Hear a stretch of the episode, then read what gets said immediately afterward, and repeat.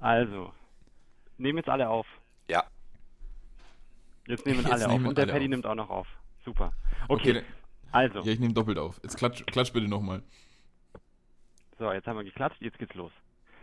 Herzlich willkommen zu unserem neuen Podcast. Ähm, wir sind äh, einmal der Paddy, einmal der Chris und ich, der Stefan, die uns äh, geplant haben oder die uns, äh, wir haben uns geplant, einen Podcast jetzt mal in den Raum zu schmeißen. Und ähm, wer wir überhaupt sind, was wir tun, würden wir uns, euch würden wir euch jetzt einmal kurz vorstellen. Ich begrüße einmal zu meiner Rechten den Paddy. Paddy, herzlich willkommen. Erzähl doch mal, was machst du denn so? Guten, ja, guten Mittag, liebe Zuhörer. Ähm, man kennt mich in der Szene, äh, ungefähr 80 Leute kennen mich in der Szene als Tabdingo. Ich bin seit ungefähr drei Jahren, zweieinhalb bis drei Jahren auch am Fliegen, war die letzten Jahre eigentlich nur als Freestyle unterwegs, bin deshalb ein bisschen in der Racing-Szene aktiv geworden. Bin hauptsächlich DCS-Events geflogen, also Aircrasher-Zeug. Ja, und sonst bin ich so bei uns in München in der Gruppe ein bisschen mit am Start. Bin der Platzwart, sag ich mal. Das heißt, wenn es Beschwerden über den Rasen bei uns am Flugplatz gibt, dann können die Leute mal gerne zu mir kommen und dann kümmere ich mich darum. Und ansonsten, ja, keine Ahnung, bin ich bei uns für die Videos mitverantwortlich mit dem lieben Stefan, der mich gerade vorgestellt hat. Und ansonsten werden wir ganz gerne mal von äh, Spionagevorwürfen gefolgt irgendwo rausgeworfen. Ansonsten gibt es eigentlich Super. nichts von mir zu sagen. Und äh, zu meiner virtuellen Rechten sitzt der Chris. Äh, Chris, auch schön, dass du dir Zeit genommen hast und stell dich doch einfach mal ganz kurz vor. Guten Abend. Ja, äh, ich bin der Chris. Äh, ich fliege, wenn ich fliege, unter dem Namen TK33. Ähm, bin hier auch in München unterwegs. Wie lange bin ich dabei? Ich glaube jetzt auch schon so dreieinhalb, vier Jahre um den Dreh betreibe ich das Ganze schon. Ähm, mich reizt eigentlich beim FPV ausschließlich das Racing. Ähm, ich habe auch tatsächlich gar keinen Freestyler, sondern ich bin nur auf Racetracks hier in München unterwegs. Äh, war dieses Jahr auch auf einem DCS-Event äh, und auch hier von unseren, unseren Nachbarn vom BMR auf einem Event und bin hier in München eben unterwegs, ähm, bei unserem Platz natürlich auch, aber auch ähm, irgendwie Feld, Wald, Wiesenspots, wo ein paar Gates hingestellt werden, da, da bin ich unterwegs. Ähm, für unser Team, für Munich FPV, bin ich so ein bisschen äh, der, der Kassenwart, das heißt, ähm, das Geld läuft, wenn wir denn mal welches haben, über mich. Und ähm, ja, ich schaue, dass wir auch eben mit, mit den anderen zusammen, dass wir den, unser Team so ein bisschen am Laufen halten, dass wir ein bisschen was in den Platz investieren und dass wir da eine schöne Zeit alle zusammen haben. Super, vielen Dank. Und äh, ja, noch ganz kurz zu mir. Ich bin der Stefan, man kennt mich als Duke Hyper. Ähm, ich glaube, ich bin der äh, jüngste Pilot, also vom Fliegerischen her. Ich bin, glaube ich, seit zwei Jahren jetzt unterwegs, ähm, bin aber wahrscheinlich äh, so ansonsten der Älteste hier.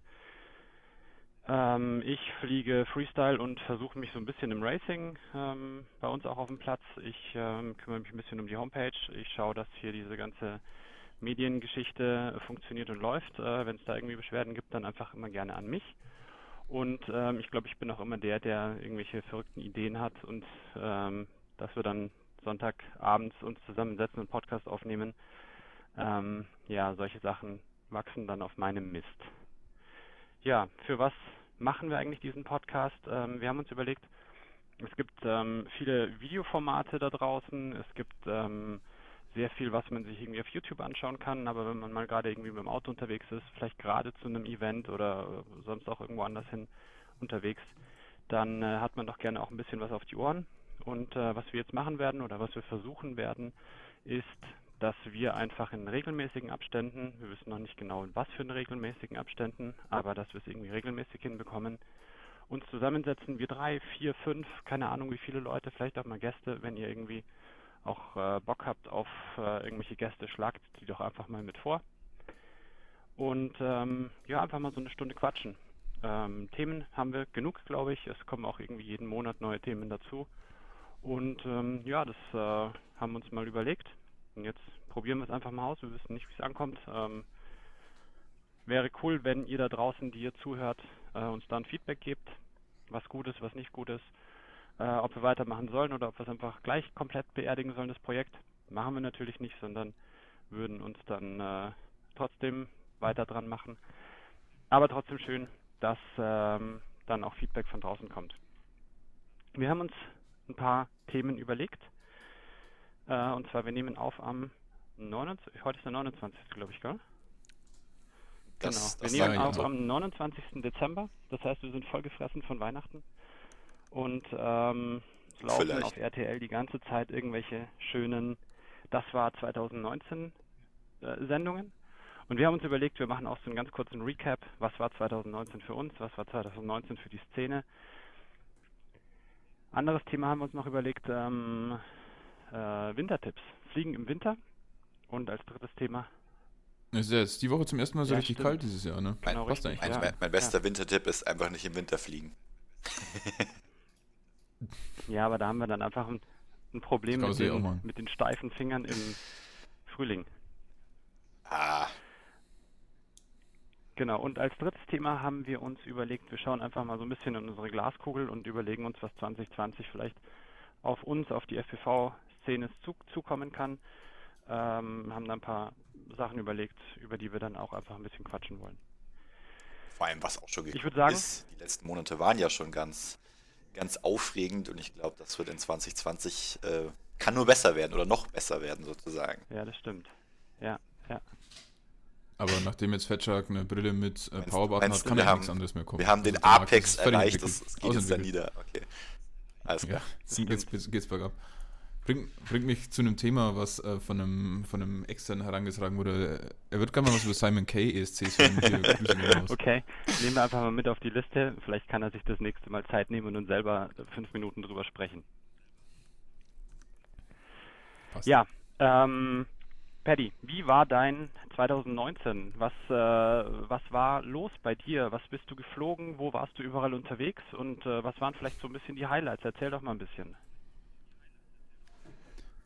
Ge- Geflogen bin ich hauptsächlich im Boden rein. Das ist erstmal so das Fazit des ganzen Jahres. Ja, wie schon in der Vorstellung angekündigt, ich habe mich das ja ein bisschen mehr im Racen versucht. Ich war in meiner bisherigen Karriere, klar, wenn wir mal am Platz geraced haben, immer ein bisschen mit dabei, aber halt hauptsächlich nur Freestyler am Start. Und deshalb bin ich tatsächlich mal beim Racen ein bisschen durchgestartet. Wir haben ja gleich im Frühjahr, waren wir in Asch in Tschechien beim Racen. Dann, wie ging es denn weiter? Dann waren wir in Schwabach beim Racen, in Stettfeld beim Racen und irgendwann nochmal in. Warst in Nördlingen, Adels- glaub ich, auch noch, Oberhausen, Ried, wie auch immer. Die, ja, in Nördlingen war ich auch noch, genau hier, in meiner Heimatstadt. Da war es natürlich auch sehr schön. Ja, und ansonsten bei uns am Platz natürlich fleißig racen, was uns jetzt auch ein bisschen Publicity eingebracht hat, sag ich mal. Aber there is no such thing as bad publicity oder so ähnlich. Ja, auf jeden Fall, ähm, ja, war für mich ein interessantes Jahr, so dieser Schritt von reinem Freestylen zu doch mehr Racing dieses Jahr unterwegs.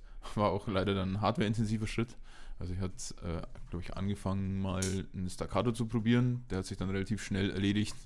Dann ein paar Staminas kaputt gemacht, zwischendrin Singularitum und jetzt schauen wir mal, jetzt bin ich gerade beim Astro X gelandet, ob es bei dem denn dann bleibt. Diese Vertical-Geschichte war ganz cool, flog echt richtig schön. Aber da war ich dann tatsächlich, mehr am Sekundenkleber auf Carbon schmieren als am Fliegen. Deswegen jetzt wieder zurück zu Du bist klassischen auch von Bauformen. 4S komplett jetzt auf 6S umgestiegen, oder?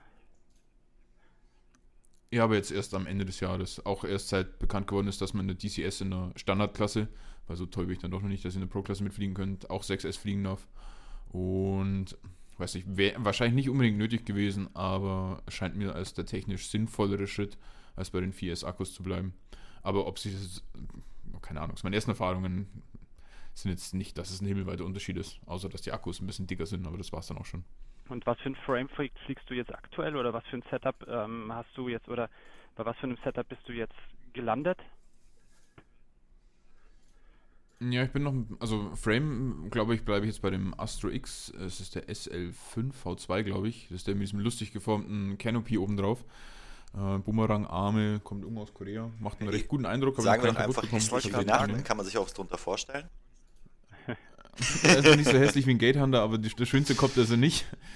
Ähm, Motoren äh, war ich jetzt ein bisschen geizig bei den 6S-Motoren. Da habe ich die Xing Eco-Serie äh, 2207 Ja gut, du 1800 musstest ja auch KV. einige Also Kopter, du 4S-Äquivalent musstest ja auch 2200 einige. Kopter umrüsten, oder? Ja, genau. Also ich hatte halt bisher nur 4S-Motoren. Man könnte natürlich mit Throttle Cut, aber haben wir gedacht, hm, naja. Und diese, diese Xing Eco-Motoren, die kosten das Stück 14 Euro oder 15 Euro.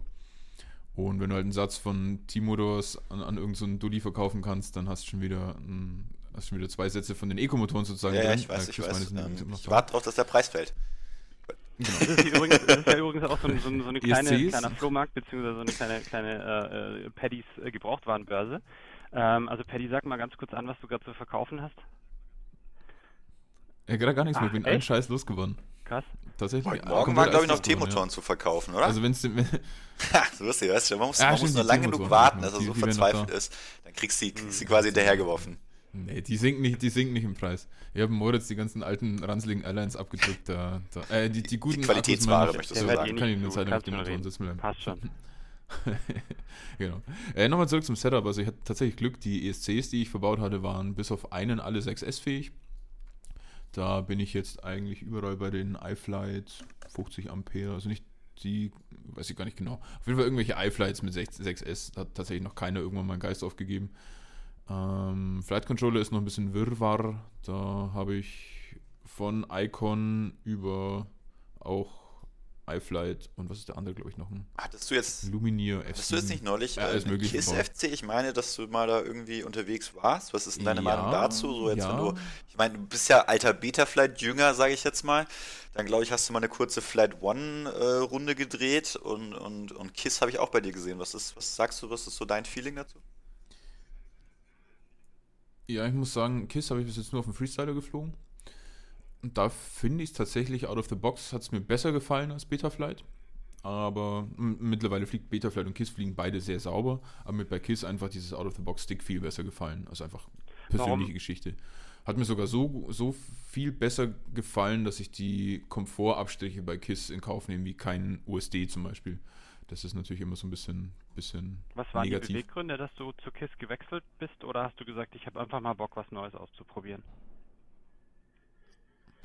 Äh, hauptsächlich e- einfach mal was Neues ausprobieren. Und ich hatte dann den, in Anführungsstrichen, glücklichen Umstand, dass sich der Flight Controller in meinem Rooster Freestyler verabschiedet hat. Und dann habe ich mal den KISS probiert. Und jetzt aktuell habe ich den, den FATEC Stack. Also diesen neuen FATEC. Ist ja auch ein KISS Flight Controller mit dem FATEC ESC. Da hatte ich bis jetzt nur beim Maiden ein bisschen Pech, dass man, dass man nach ungefähr 200 Metern Flug der äh, VTX abgeraucht ist. Vielleicht, vielleicht ist Aber das, das wird äh, ja ein vielleicht Zeichen, man weiß es nicht. Das kann natürlich sein, aber wenn es ein Zeichen jetzt sein soll, da waren wir unterwegs, da war so ein, Ah, kleines, okay. so ein kleiner Teich nebendran. Wenn es wirklich ein Zeichen hätte werden sollen, Okay, dann wäre der VTX ist- über den Teich Das abgerollt. war aber nicht der VTX, der in, der, in dem Hagebuttenstrauch dann abgeraucht ist. Ja, ja. Okay. Doch, doch, das war der. Naja, der ist jetzt schon im Himmel. Nee, also wie gesagt, dieses, dieses KISS ist erstmal so, so ein, so ein Freestyle-Test. Glaube nicht unbedingt, dass ich es fürs Rennen wechseln werde, weil, sagen wir mal, mein Ziel ist eigentlich immer so drei Racer flugbereit zu haben. Und jetzt nur wegen ein bisschen besseren Stick viel 150 Euro für einen neuen Flight Controller hinlegen. Da Naja, wir fahren mal zum ersten Event, dann nicht. machst du drei kurz kaputt, dann, dann musst du sowieso neu kaufen. Und dann Dann, wenn wir sowieso neu kaufen, dann stellt Genau. sich die Frage natürlich nochmal. Ja, cool. Ähm, was war so dein Highlight 2019, Paddy? Was war irgendwie, wo du sagst, hey, das war, das war das Allercoolste? Ich meine jetzt mal abgesehen davon, dass wir uns in Asch irgendwie die Finger abgefroren haben beim Fliegen. Gab es irgendwas Cooleres? Ich weiß gar nicht, ich glaube, so vom Fliegen her war mein persönliches Highlight eigentlich, glaube ich, Schwabach, würde ich mal tippen. Es war ein bisschen, war ein bisschen vom Event her ein bisschen ungemütlich, weil im Vergleich zu den anderen DCS-Events war das Pilotencamp ein bisschen, bisschen weg vom Track. Das heißt, war ein bisschen losgelöst, aber wie gesagt, rein fliegerisch bin ich, glaube ich, am Sonntag, also bei den, bei den DCS-Events ist immer so, man fliegt Samstag Qualifikationen und Sonntag dann eventuell, je nachdem, wie es die Zeit hergibt, auch nochmal zwei bis drei Qualifikationsrennen. Und da war ich, glaube ich, in den Qualifikationsrennen am Sonntag durchgehend irgendwie pro Runde drei Sekunden schneller als am du Samstag. zu wenig getrunken. Und bin ich auch, Ja, ich glaube, das war das Zu Haupt, wenig getrunken, dass definitiv, die Leute nicht trinken wollten und ich musste quasi für, für dreieinhalb Leute trinken. Das hat mich technisch ein bisschen zurückgeworfen, ähm, aber Paddy hat da echt gut performt. Also das war, war äh, frustrierend für alle, die nicht Paddy waren in dem Moment. Okay. Naja, gut, es, also es war dann trotzdem, glaube ich, nur irgendwo im Mittelfeld, also ich glaube in einem Achtelfinale oder, oder 16. Finale sogar ausgeschieden, aber für, mein, für meine Ansprüche war das dann, finde ich, schon okay. Und so sozial drumherum, muss ich sagen, fand ich eigentlich das Coolste dieses Jahr unser kleines Lötenlabern Lipos-Suchen-Event.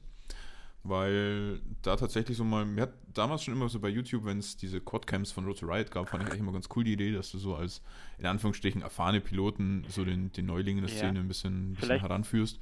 Und es war ja so ein bisschen der Gedanke dahinter, das fand ich echt haben, cool. Oder was das war vielleicht für die Leute. Also es gibt sicherlich niemanden da draußen, der nicht weiß, was Lötenlaber suchen ist, aber Weltweit bekannt. hat ja einer vergessen. Weltweit bekannt. Ja, genau.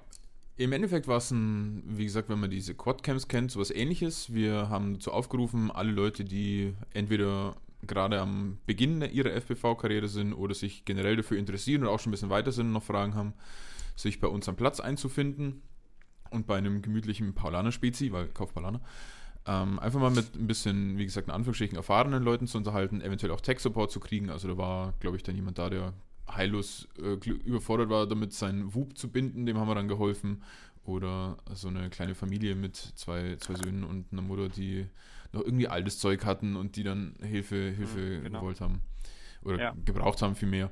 Genau, also im, im Endeffekt so ein, so ein, so ein Komplettpaket. Ähm, ich interessiere mich fürs FPV-Fliegen, äh, ich habe schon ein bisschen angefangen und weiß nicht weiter bis zu, es war dann noch so eine Familie da. Das, das fand ich eigentlich, fand ich eigentlich eine ziemlich, ziemlich coole Konstellation, so ein Vater und Mutter mittleren Alters und eine relativ junge Tochter, also jung von meiner Perspektive aus. Ich glaube, sie ist 16. 17, 18, so um den Dreh rum. Und da waren tatsächlich, 16, waren tatsächlich mhm, alle drei, genau. also die Vater, Mutter und Tochter, sind mit den selbstgebauten Koptern des Vaters ja. geflogen. Fliegen sie, glaube ich, heutzutage ja. immer noch. Und das fand ich eigentlich so ganz cool, dass du so gesehen, die haben dann bei uns am, am, am Platz so den, zum ersten Mal sind sie im Acro-Mode geflogen, statt vorher immer nur Level-Mode und da hast du so die strahlenden Gesichter genau. gesehen, das fand ich Also wir, fand wir haben, da, wir haben da tatsächlich an diesem Tag einigen Leuten wirklich in die Luft geholfen. Ich kann mich noch an den anderen Typen erinnern, der irgendwie einen Kopter hatte mit, mit LBT und der andere mit F und der, oder die Funke war auf FCC und der hat irgendwie nichts äh, zueinander gepasst und, und da haben wir dann wirklich auch alles gerade gezogen. Der ist ja dann auch noch ein paar Mal mit uns unterwegs gewesen. Also das war wirklich sehr, sehr cool und, und man hat auch ein paar von den Leuten dann auch noch äh, einige Male bei uns am Platz gesehen. Und ähm, das war also wirklich, wirklich eine schöne Geschichte, das stimmt schon. Ja, genau. Also das wäre so mein Jahr 2019 okay. gewesen. Sehr viel mehr. Das reicht cool. eigentlich auch. Chris? Leider nicht so viel Zeit unserem Das ist richtig. Chris, wie schaut es bei dir aus? Was, was war bei dir alles los? Was war bei dir alles angesagt? Äh, ja, 2019 hat äh, für mich so angefangen, dass ich unseren, unseren heimlichen Star in der Gruppe entdeckt habe, den Alex. Ähm, sozusagen, also ähm, wir haben uns Ende 2018, glaube ich, das erste Mal getroffen. Der war auch so, so ein Dulli, der irgendwie nicht wusste, wo links und wo rechts ist. Und ähm, ja, wir waren dann die ersten Male Anfang 2019 im, im berühmten Hornbach Parkhaus hier in München. Und äh, da war ich noch so, boah, ja, komm, der Junge hat, hat Ambitionen, ist ganz gut, aber äh, kam jetzt hier noch nicht an mich ran. Und irgendwie innerhalb von wenigen Wochen oder, ich weiß nicht, ein, zwei Monaten wurde aus meinem äh, guten Vorsprung, wurde dann irgendwie, äh, ich muss schauen, dass ich noch vorne bleibe, zu, äh, ja, äh, mal schauen, wenn er mich überrundet, nur einmal überrundet innerhalb von zwei Minuten, dann war es ein guter Heat, ne? so hat für mich 2019 angefangen. Ich habe dann äh, meinen Frame der Saison sozusagen auch für mich entdeckt. Es ist der, der FPV Gate Hunter Frame. Ähm, Gibt es als Open Source auf Thingiverse alle Files. Ähm, also wer einen Carbonschneider seines Vertrauens hat oder auch, man kann ihn auch online dann teilweise bestellen, kann sich den Frame für relativ günstiges Geld schneiden lassen. Äh, Paddy mag ihn optisch nicht, liegt daran, dass er ihn immer nur von hinten sieht. Ähm, ich finde ihn, find ihn ganz nett, ähm, sagt mir optisch zu, macht Spaß zu fliegen, ähm, ist auch für, für das Gewicht und für die, für die, Konstruktion meiner Meinung nach relativ stabil. Wobei ich jetzt auch nicht der absolut heizbrecherischste Pilot bin. Ähm, ja, für mich äh, fliegerisch war 2019 grundsätzlich, glaube ich, auch ganz gut. Ähm, am Anfang ein bisschen Startschwierigkeiten gehabt, nicht so richtig reingekommen. Und dann ähm, hat sich so der erste Knoten ein bisschen gelöst. Ich glaube, ich habe für mich selber auch nochmal ein gutes Stück an, an Skill und an Geschwindigkeit mitgenommen. Ähm, das, das freut mich sehr. Ähm, der zweite große Schwung kam dann leider erst so im, im, September, Oktober, als die Saison so langsam zu Ende ging. Da hat man auch nochmal gemerkt, okay, jetzt, jetzt, jetzt läuft es nochmal besser.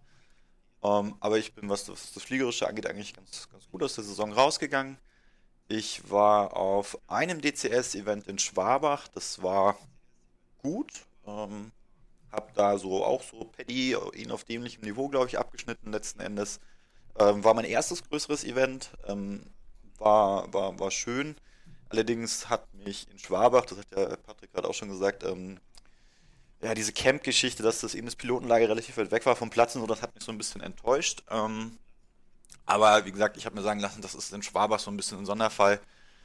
Und ich werde in 2020 sicher auch an anderen ähm, Events teilnehmen, vielleicht dann nicht in Schwabach in der Hoffnung, ähm, ja, dass es da ein bisschen anders ist. Ähm, ich glaube, wir kommen später auch nochmal dazu, was so in 2020 auf dem Kalender steht. Ähm, ich genau. war auf der Lipokalypse, war da recht erfolgreich, bin äh, um, um einen Hauch am Finale gescheitert. Vielleicht erklärst du mal ganz kurz, was die Lipokalypse ist. Ja, für, ähm, für, die Leute da draußen, die die Lipokalypse nicht kennen. Das ist ja quasi niemand, also das weiß ja eigentlich jeder. Nein. ähm, wir haben hier in München neben uns, dem Munich FPV, noch eine zweite größere Truppe, die sich so regelmäßig trifft. Die nennt sich BMR für Bavarian Multirotor. O oder auch so. Von ähm, und ähm, die sind mit dem SV Alsried zu einer Kooperation eingegangen und haben ähm, es möglich gemacht, dass wir dieses Jahr, ich, ich meine, es war im August um den Dreh, war ein Wochenende lang, Freitag, äh, Samstag, Sonntag, war quasi bei denen Event auf dem Platz, also ähnlich wie, wie ein Aircrash oder DCS-Event, nur etwas kleinerer Rahmen. Ich glaube, wir waren knapp, oh, was waren wir, 25, 30 Piloten werden wir gewesen sein. Und wir sind mega viele Lipos geflogen. Ähm, es waren Nachtrennen dabei mit LEDs und Knicklichtern und ähm, war super organisiert. Ähm, bisschen famili familiäreres Event. Ähm, war eigentlich ganz cool und ähm, das war so mein Event, also mein erfolgreiches Event dieses Jahr, könnte man sagen. Wie gesagt, ganz knapp am die Finale gescheitert. War doch, die Lipokalypse war doch das Event, wo äh, der, der Typ mit der X-Class geflogen ist, oder? Ja, ja geflogen. Ja. Also diese. Für 10 Sekunden. Ah, ich glaube, es waren 13 oder so, aber die waren äh, okay. sehr beeindruckend. ja, ich habe hab mal eine, eine X-Class gesehen, das fand ich echt Ja, das cool, war mal, war mal ganz sagen. cool, ähm, so ein Ding mal tatsächlich in der Hand zu halten, um, ist schon, schon ja. ziemlicher, ziemlicher Hobel. Ja. Ähm, kostet viel Geld, habe ich mir sagen lassen. ähm, ja, nee, das waren so, ja, das war so jetzt mein, meine Highlights dieses Jahr. Ähm, wie gesagt, ich bin jetzt im Winter nicht so viel unterwegs, mir ist es tatsächlich einfach zu kalt, ich bin ein rechtes, rechtes Weichei, würden jetzt andere sagen.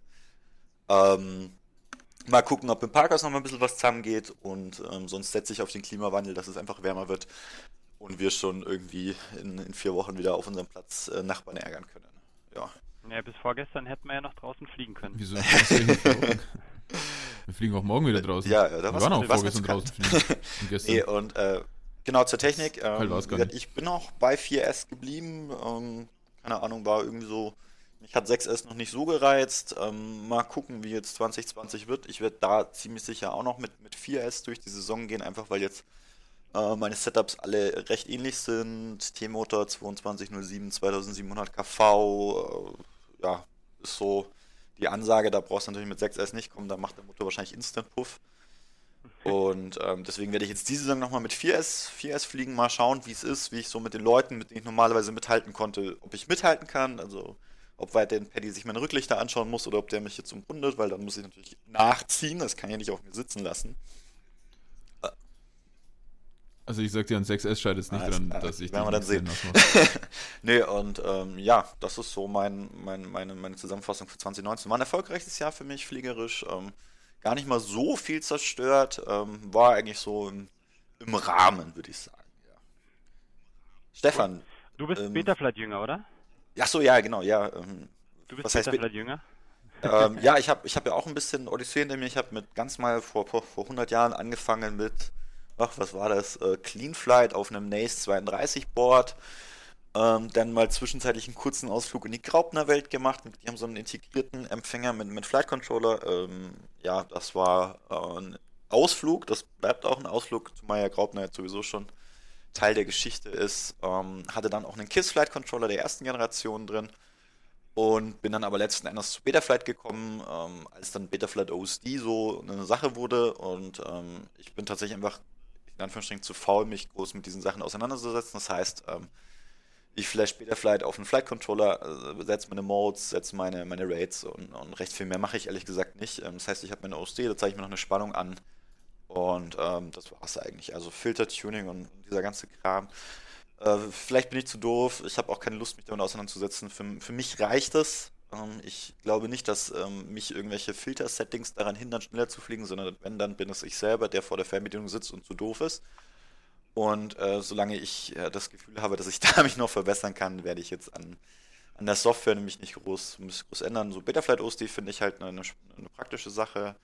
Ähm, deswegen bin ich jetzt auch nicht so motiviert, mich mit KISS auseinanderzusetzen. Das lasse ich lieber andere machen und gucke mir dann an, wie Helikopter brennend vom Himmel fallen. Das ist dann schon in Ordnung. Nochmal, nochmal ganz kurz, weil du gerade erzählt hattest, äh, du warst mit Graupner schon unterwegs und alles. Ich glaube, du bist auch wirklich der, der Stick-Dino, oder? Also der mit der mit der längsten Stick-Time. Du hast ja, glaube ich, auch mal Helis geflogen. Achso, ja. Ähm, du bist ja schon relativ lang eigentlich in der in der RC-Flugszene drin, oder? Ja, also pff, angefangen, boah, wie alt war ich? 10, 11, 12, mit Papa so den ersten, den ersten Flieger gebaut, übers Feld geschmissen. Ähm, hatte dann so bis boah, 14, paar, 14, 15, ein paar Flieger, hab dann so ein bisschen Lust verloren, dann kam nämlich der erste eigene Computer, wie es wahrscheinlich bei vielen ist, und dann verschieben sich die Interessen und ich habe dann so mit, oh, was war es, so Anfang, Mitte 20, ähm, das Heli-Fliegen für mich entdeckt, war da ein paar Jahre aktiv, ähm, bin dann aber wieder, habe dann wieder aufgehört, ähm, einfach aus dem Grund, ich war zu dem Zeitpunkt Student. Heli-Fliegen ist, äh, was das Fliegerische angeht, die Königsdisziplin, aber auch die teuerste Disziplin, meiner Meinung nach, weil Fehler einfach nicht verziehen werden und es, und es wenig, wenig Raum für Fehler gibt. Also ein Flugzeug, wenn irgendwie, sage ich mal, die Elektronik ausfällt, wenn man Glück hat, segelt es noch irgendwie da nieder oder so, oder man kann vielleicht noch steuern und ja, geht noch, ist auch vom Fliegerischen her nicht so anspruchsvoll, jetzt im, im regulären Rahmen, ich rede jetzt hier nicht von irgendwelchen Stunt-Geschichten. Ähm, und, und Helifliegen ist da wirklich einfach die, die Königsdisziplin und ich hatte einfach Der so fällt diese. halt einfach runter. Genau, er fällt einfach runter und dadurch, dass der Heli halt einfach runterfällt wie so ein Stein, ist da auch wenig, wenig Puffer Das ist dazwischen. super fragil, oder? Es ist, ja, es ist fragil und das sind halt so Sachen, ähm, selbst wenn er dir aus einem halben Meter, sagen wir mal, ins hohe Gras fällt, wenn halt die Motorwelle nur minimal verbogen ist, dann tauscht du die halt, weil beim nächsten Mal zerreißt dir sonst den Hubschrauber, das riskierst du nicht. Und eine neue. Motorwelle in der kleinsten Größe, die ich damals geflogen bin, liegt halt auch schon gleich mal bei 25 Euro. Und ein Satz roter Blätter bist halt auch mal bei 20, 25 Euro. Das heißt, nur mal irgendwie schief in der Welt, in der Wiese gelandet, hast halt gleich mal den ersten Fuffi durch, ne? Und als Student, wenig Kohle, ist das einfach unglücklich und bei mir hat dann einfach die mentale Blockade zugeschlagen, dass ich halt einfach irgendwie nicht entspannt fliegen konnte. Es war immer Stress für mich und das wollte ich nicht.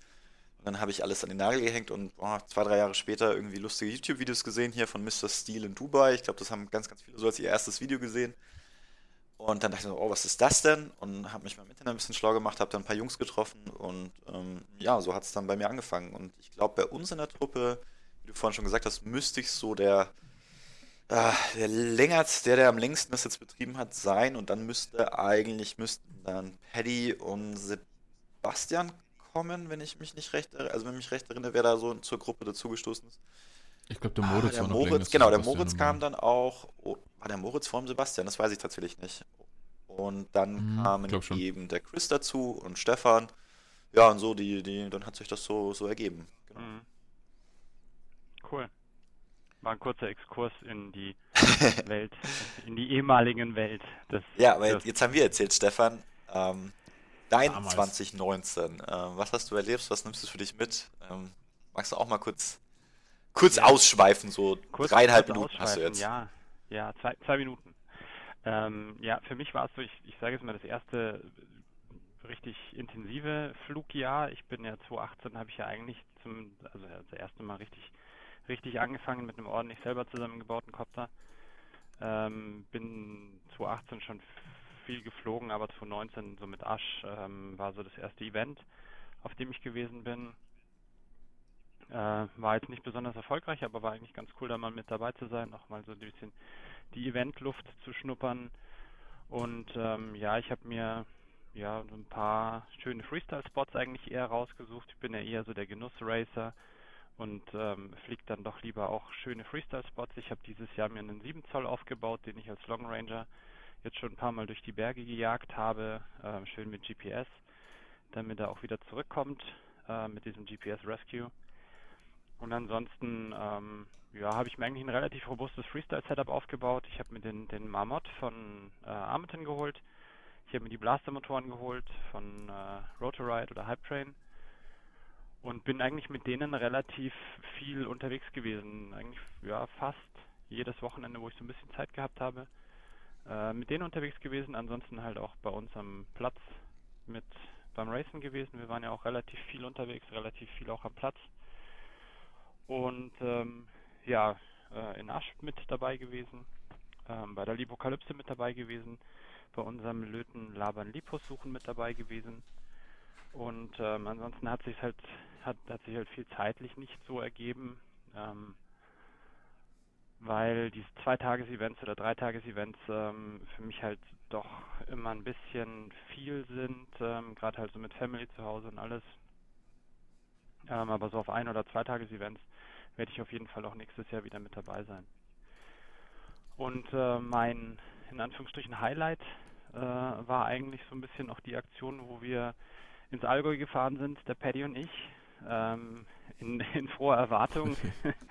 der Chris hatte da irgendwie auf, auf eBay Kleinanzeigen äh, das verrate doch nicht meine geheime. Quelle. Jetzt hätten wir sagen müssen, auf mysteriösen, auf schlungenen Pfaden aus dem Märchenwald habe ich das organisiert.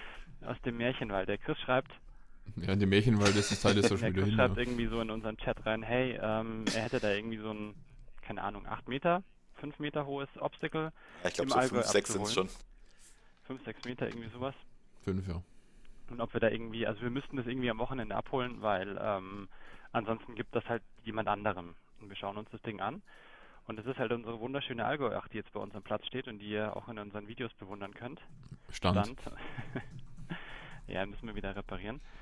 Und ähm, ja, Paddy und ich haben uns dann kurzerhand den Bus von Moritz gekapert, äh, sind da runtergedüst, äh, standen dann vorm, wie hieß er nochmal? Manfred. Wir standen Manfred. dann vor Manfred. Glaube ich. Grüße ja, gehen noch, noch mal an den Manfred raus, ähm, ja. wenn er das hört. Danke Dankeschön. Bau bitte nochmal eins.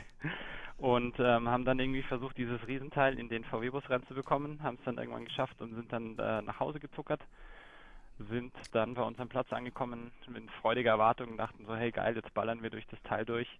Äh, haben es aufgebaut und in dem Moment, wo wir es aufgebaut hatten, ähm, hat es dann angefangen zu regnen. Also es war ein extrem erfolgreicher Tag. Ja, also kurzer Einwurf, wer das sehen möchte, gibt glaube ich auch ein Video auf unserem YouTube-Kanal.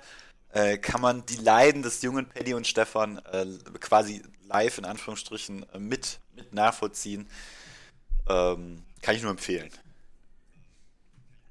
war, das war, war so schön. schön. Das war, ich glaube, das war mein Highlight des Jahres.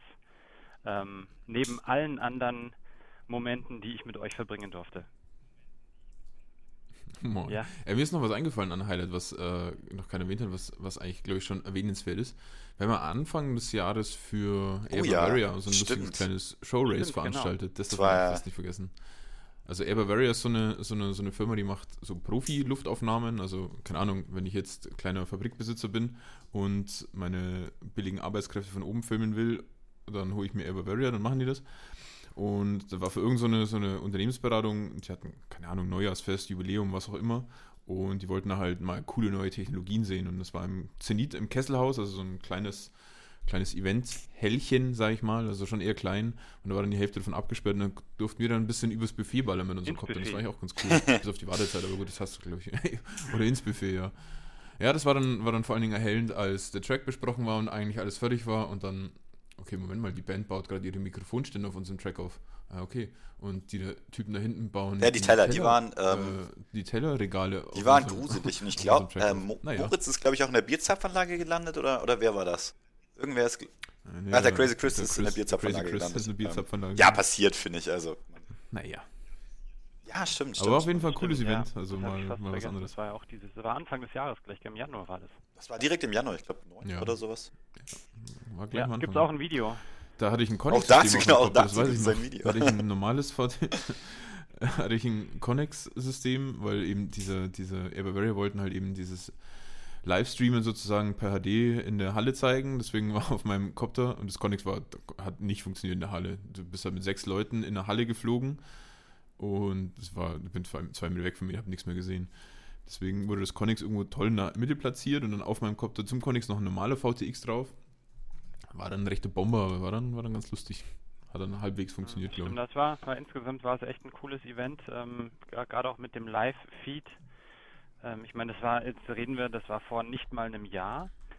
Und ähm, wir kommen ja dann nachher auch nochmal dazu, in, den, in, den, in dem Ausblick auf 2020 äh, wird ja sicherlich auch nochmal über das digitale FPV-Bild gesprochen.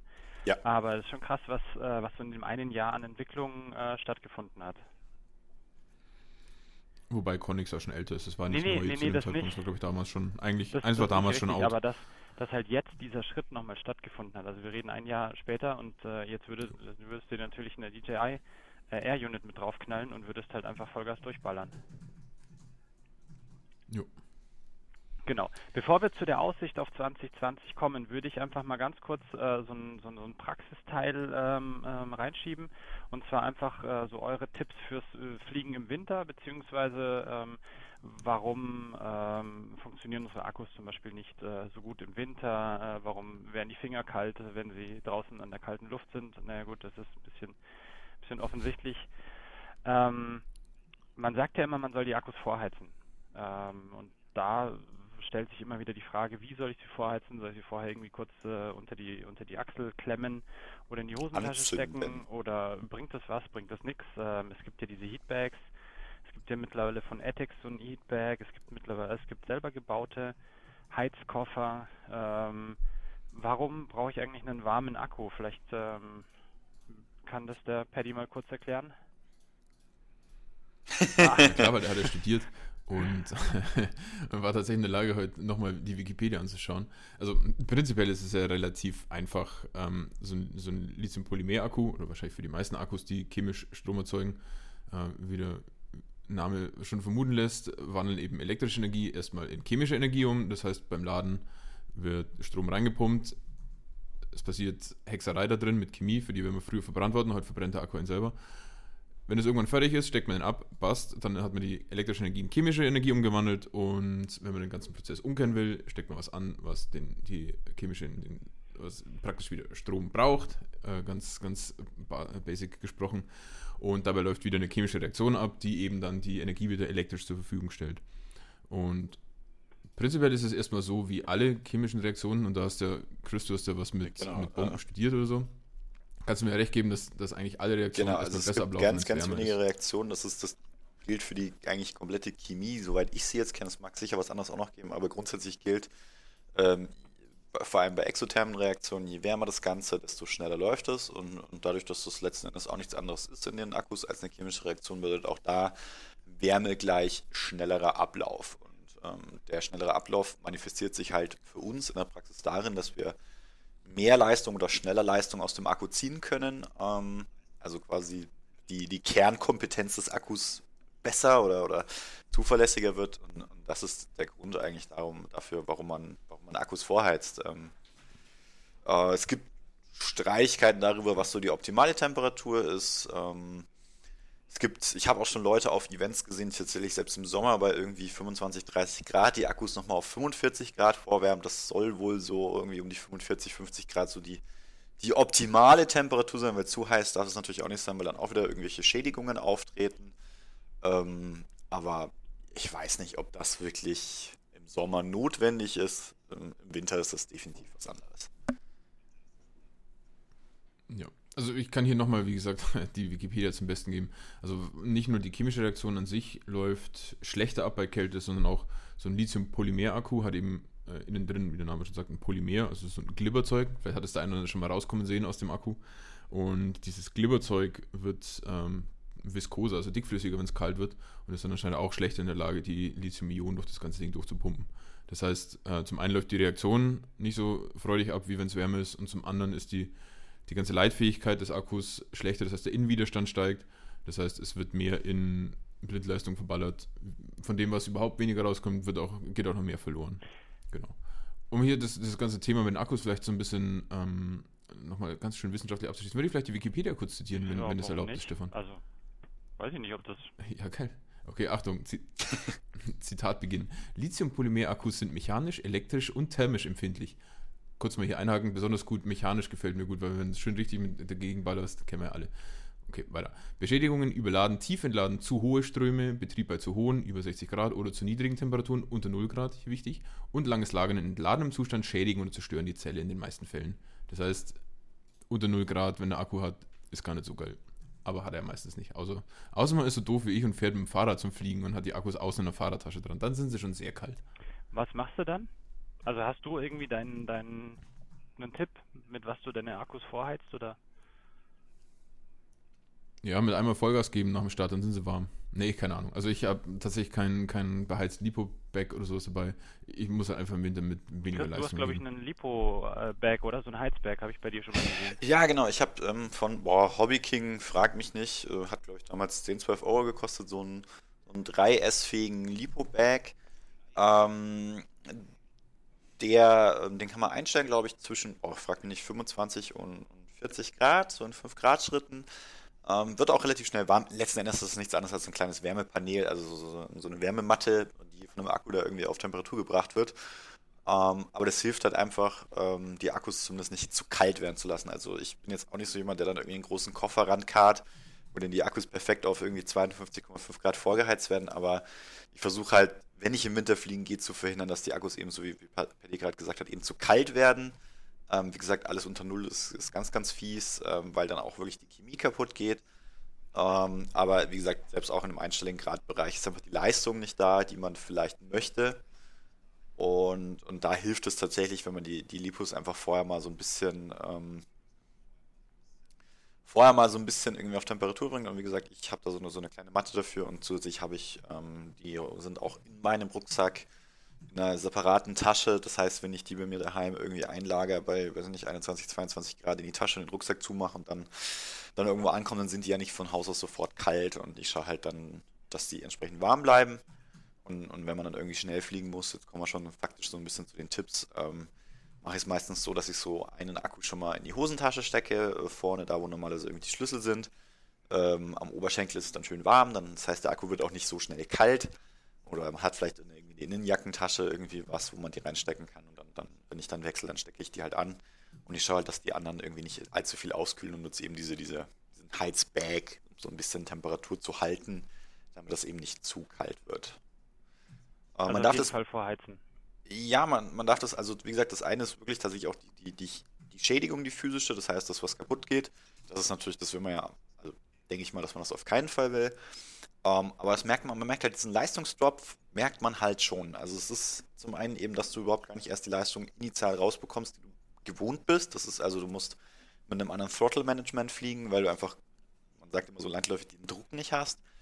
Ähm, und was man auch wissen muss, dass wenn man die Tempo Akkus nicht so richtig auf Temperatur bekommt, weil man jetzt nicht irgendwie hardcore am Limit ist, ähm, und wie gesagt, unsere Akkus sind ja außen, das heißt, wenn wir irgendwie bei minus 5 Grad übers Feld ballern, haben die auch eine sehr, sehr gute Kühlung, ähm, kriegt man in der Regel auch nicht die gleiche Kapazität raus. Das, oder beziehungsweise die Spannung bricht halt schon früher ein, wenn der Akku nicht so auf Temperatur ist. Und, und das muss man einfach berücksichtigen, dass man vielleicht nicht wirklich bis zum Äußersten wie, wie im Sommer, wo man das gewohnt ist, geht, sondern ähm, vielleicht auch schon mal vorher ein bisschen Druck rausnimmt. Das sind so, so ein paar Sachen, die, die gerne falsch gemacht werden und man wundert sich dann, ja, warum bin ich denn jetzt vom Himmel gefallen? Und ähm, ich hatte doch noch den Saft, weil ich nach Milliampere geflogen bin und das sollte man im Winter einfach berücksichtigen, dass das nicht unbedingt vergleichbar ist. Also vorsichtig mit den Akkus und trotzdem vorheizen. Genau, also schadet auf jeden Fall nicht und äh, Ja. Das Wichtigste ist Voll voll heizen. heizen, nicht vorheizen. das, äh, Ja, ich lege sie, ich leg sie bei mir immer auf die, auf die Sitzheizung. Ich unterstütze dich ja, Chris. Ich hoffe ja, dass, die, dass der Klimawandel bald kommt. Deswegen fahre ich immer mit dem Auto zum Fliegen. Ich kann Genau. mich da nicht irgendwie, wenn ich einen Paddy sehe, will ich mir immer überlegen, ob ich nicht auf seinem Fahrrad umfahre, damit er nicht, nicht so äh, klimaneutral unterwegs ist. Ähm, ich lege sie einfach auf die Sitzheizung, knall die Sitzheizung an. Und äh, bis ich dann irgendwie bei uns am Spot bin, sind die schön warm. ja, genau. Und äh, was auch relativ gut ist, ist, ich habe diesen, diesen BatSafe, diesen Batteriekoffer, Sicherheitskoffer. Ja. Und ähm, der ist ein relativ guter Isolator, also der, der isoliert es sehr gut. Das heißt, wenn ich da die warmen Akkus reinlege, ich habe so, so ein Werbegeschenk, Knick, Ja, das, das ist super. Ja. Ähm, Wenn ich das nix. Teil damit reinlege und die warmen Akkus dazu, dann ähm, äh, wärmt dieser Taschenwärmer die, die Luft, die dann immer durchs Öffnen und Schließen äh, sich austauscht und die Akkus bleiben eigentlich relativ lang auf einer angenehmen Temperatur. Vielleicht könnt ihr mal den Bad Safe, also wie die Stefan schon gesagt hat, so eine kleine Akkukiste, vielleicht könnt ihr mal den Fahrradanhänger geben, das wäre mal geil. Weil du so 80 Libos reinknallen Wenn du am kannst Berg am dann Hang stehst, fährst du rückwärts wieder runter, weil ich hoch. Specke die Beine. Was hier? Frech. Ja, ähm, Stefan, Die Beine. Also wenn Ja. bei mir eins aussehen muss, dann sind wohl die mich, Achsen. was mich jetzt dazu bringt, weil wenn ich nämlich schon mit dem Auto an Platz ran genau. Ich habe ich hab dir ja was gedruckt. Möchtest du erzählen, was ich dir gedruckt habe und was man damit tun Ja, kann? genau.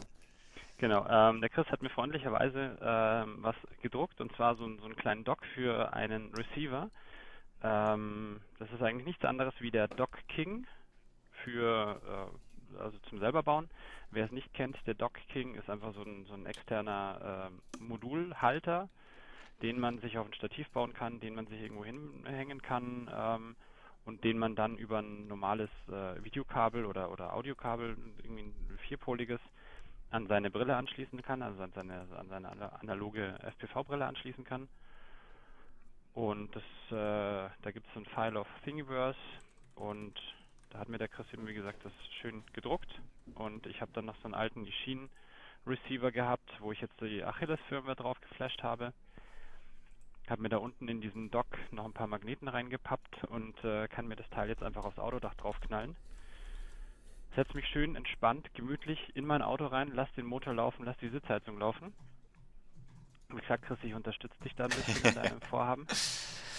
Und ähm, ja, bin dann ganz entspannt im Warmen und habe auch noch ein gutes äh, Videobild, weil äh, meine Antenne ja auf dem Dach oben drauf ist und nicht äh, auf der Brille oder in der Brille drin und ich sitze im Auto mit drin. Nein, also an alle äh, Klimamenschen da draußen, natürlich lasse ich den Motor nicht laufen und äh, natürlich achte ich auch darauf, dass mein CO2-Abdruck so gering wie möglich ist.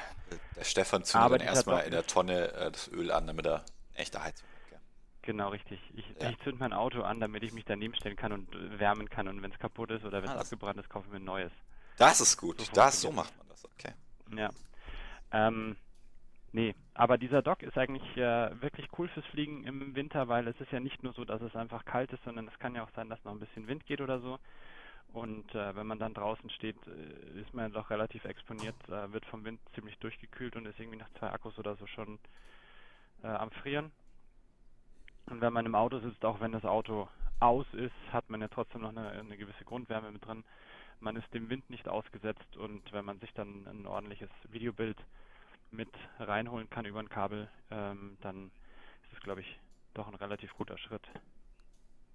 Man sollte dann natürlich nicht vergessen, mit was man sonst fliegt, ähm, mit was für einer, ähm, mit was für einer Funke man fliegt weil auch mit FreeSky oder mit äh, FlySky aus dem Auto raus ist vielleicht nicht unbedingt die beste Wahl.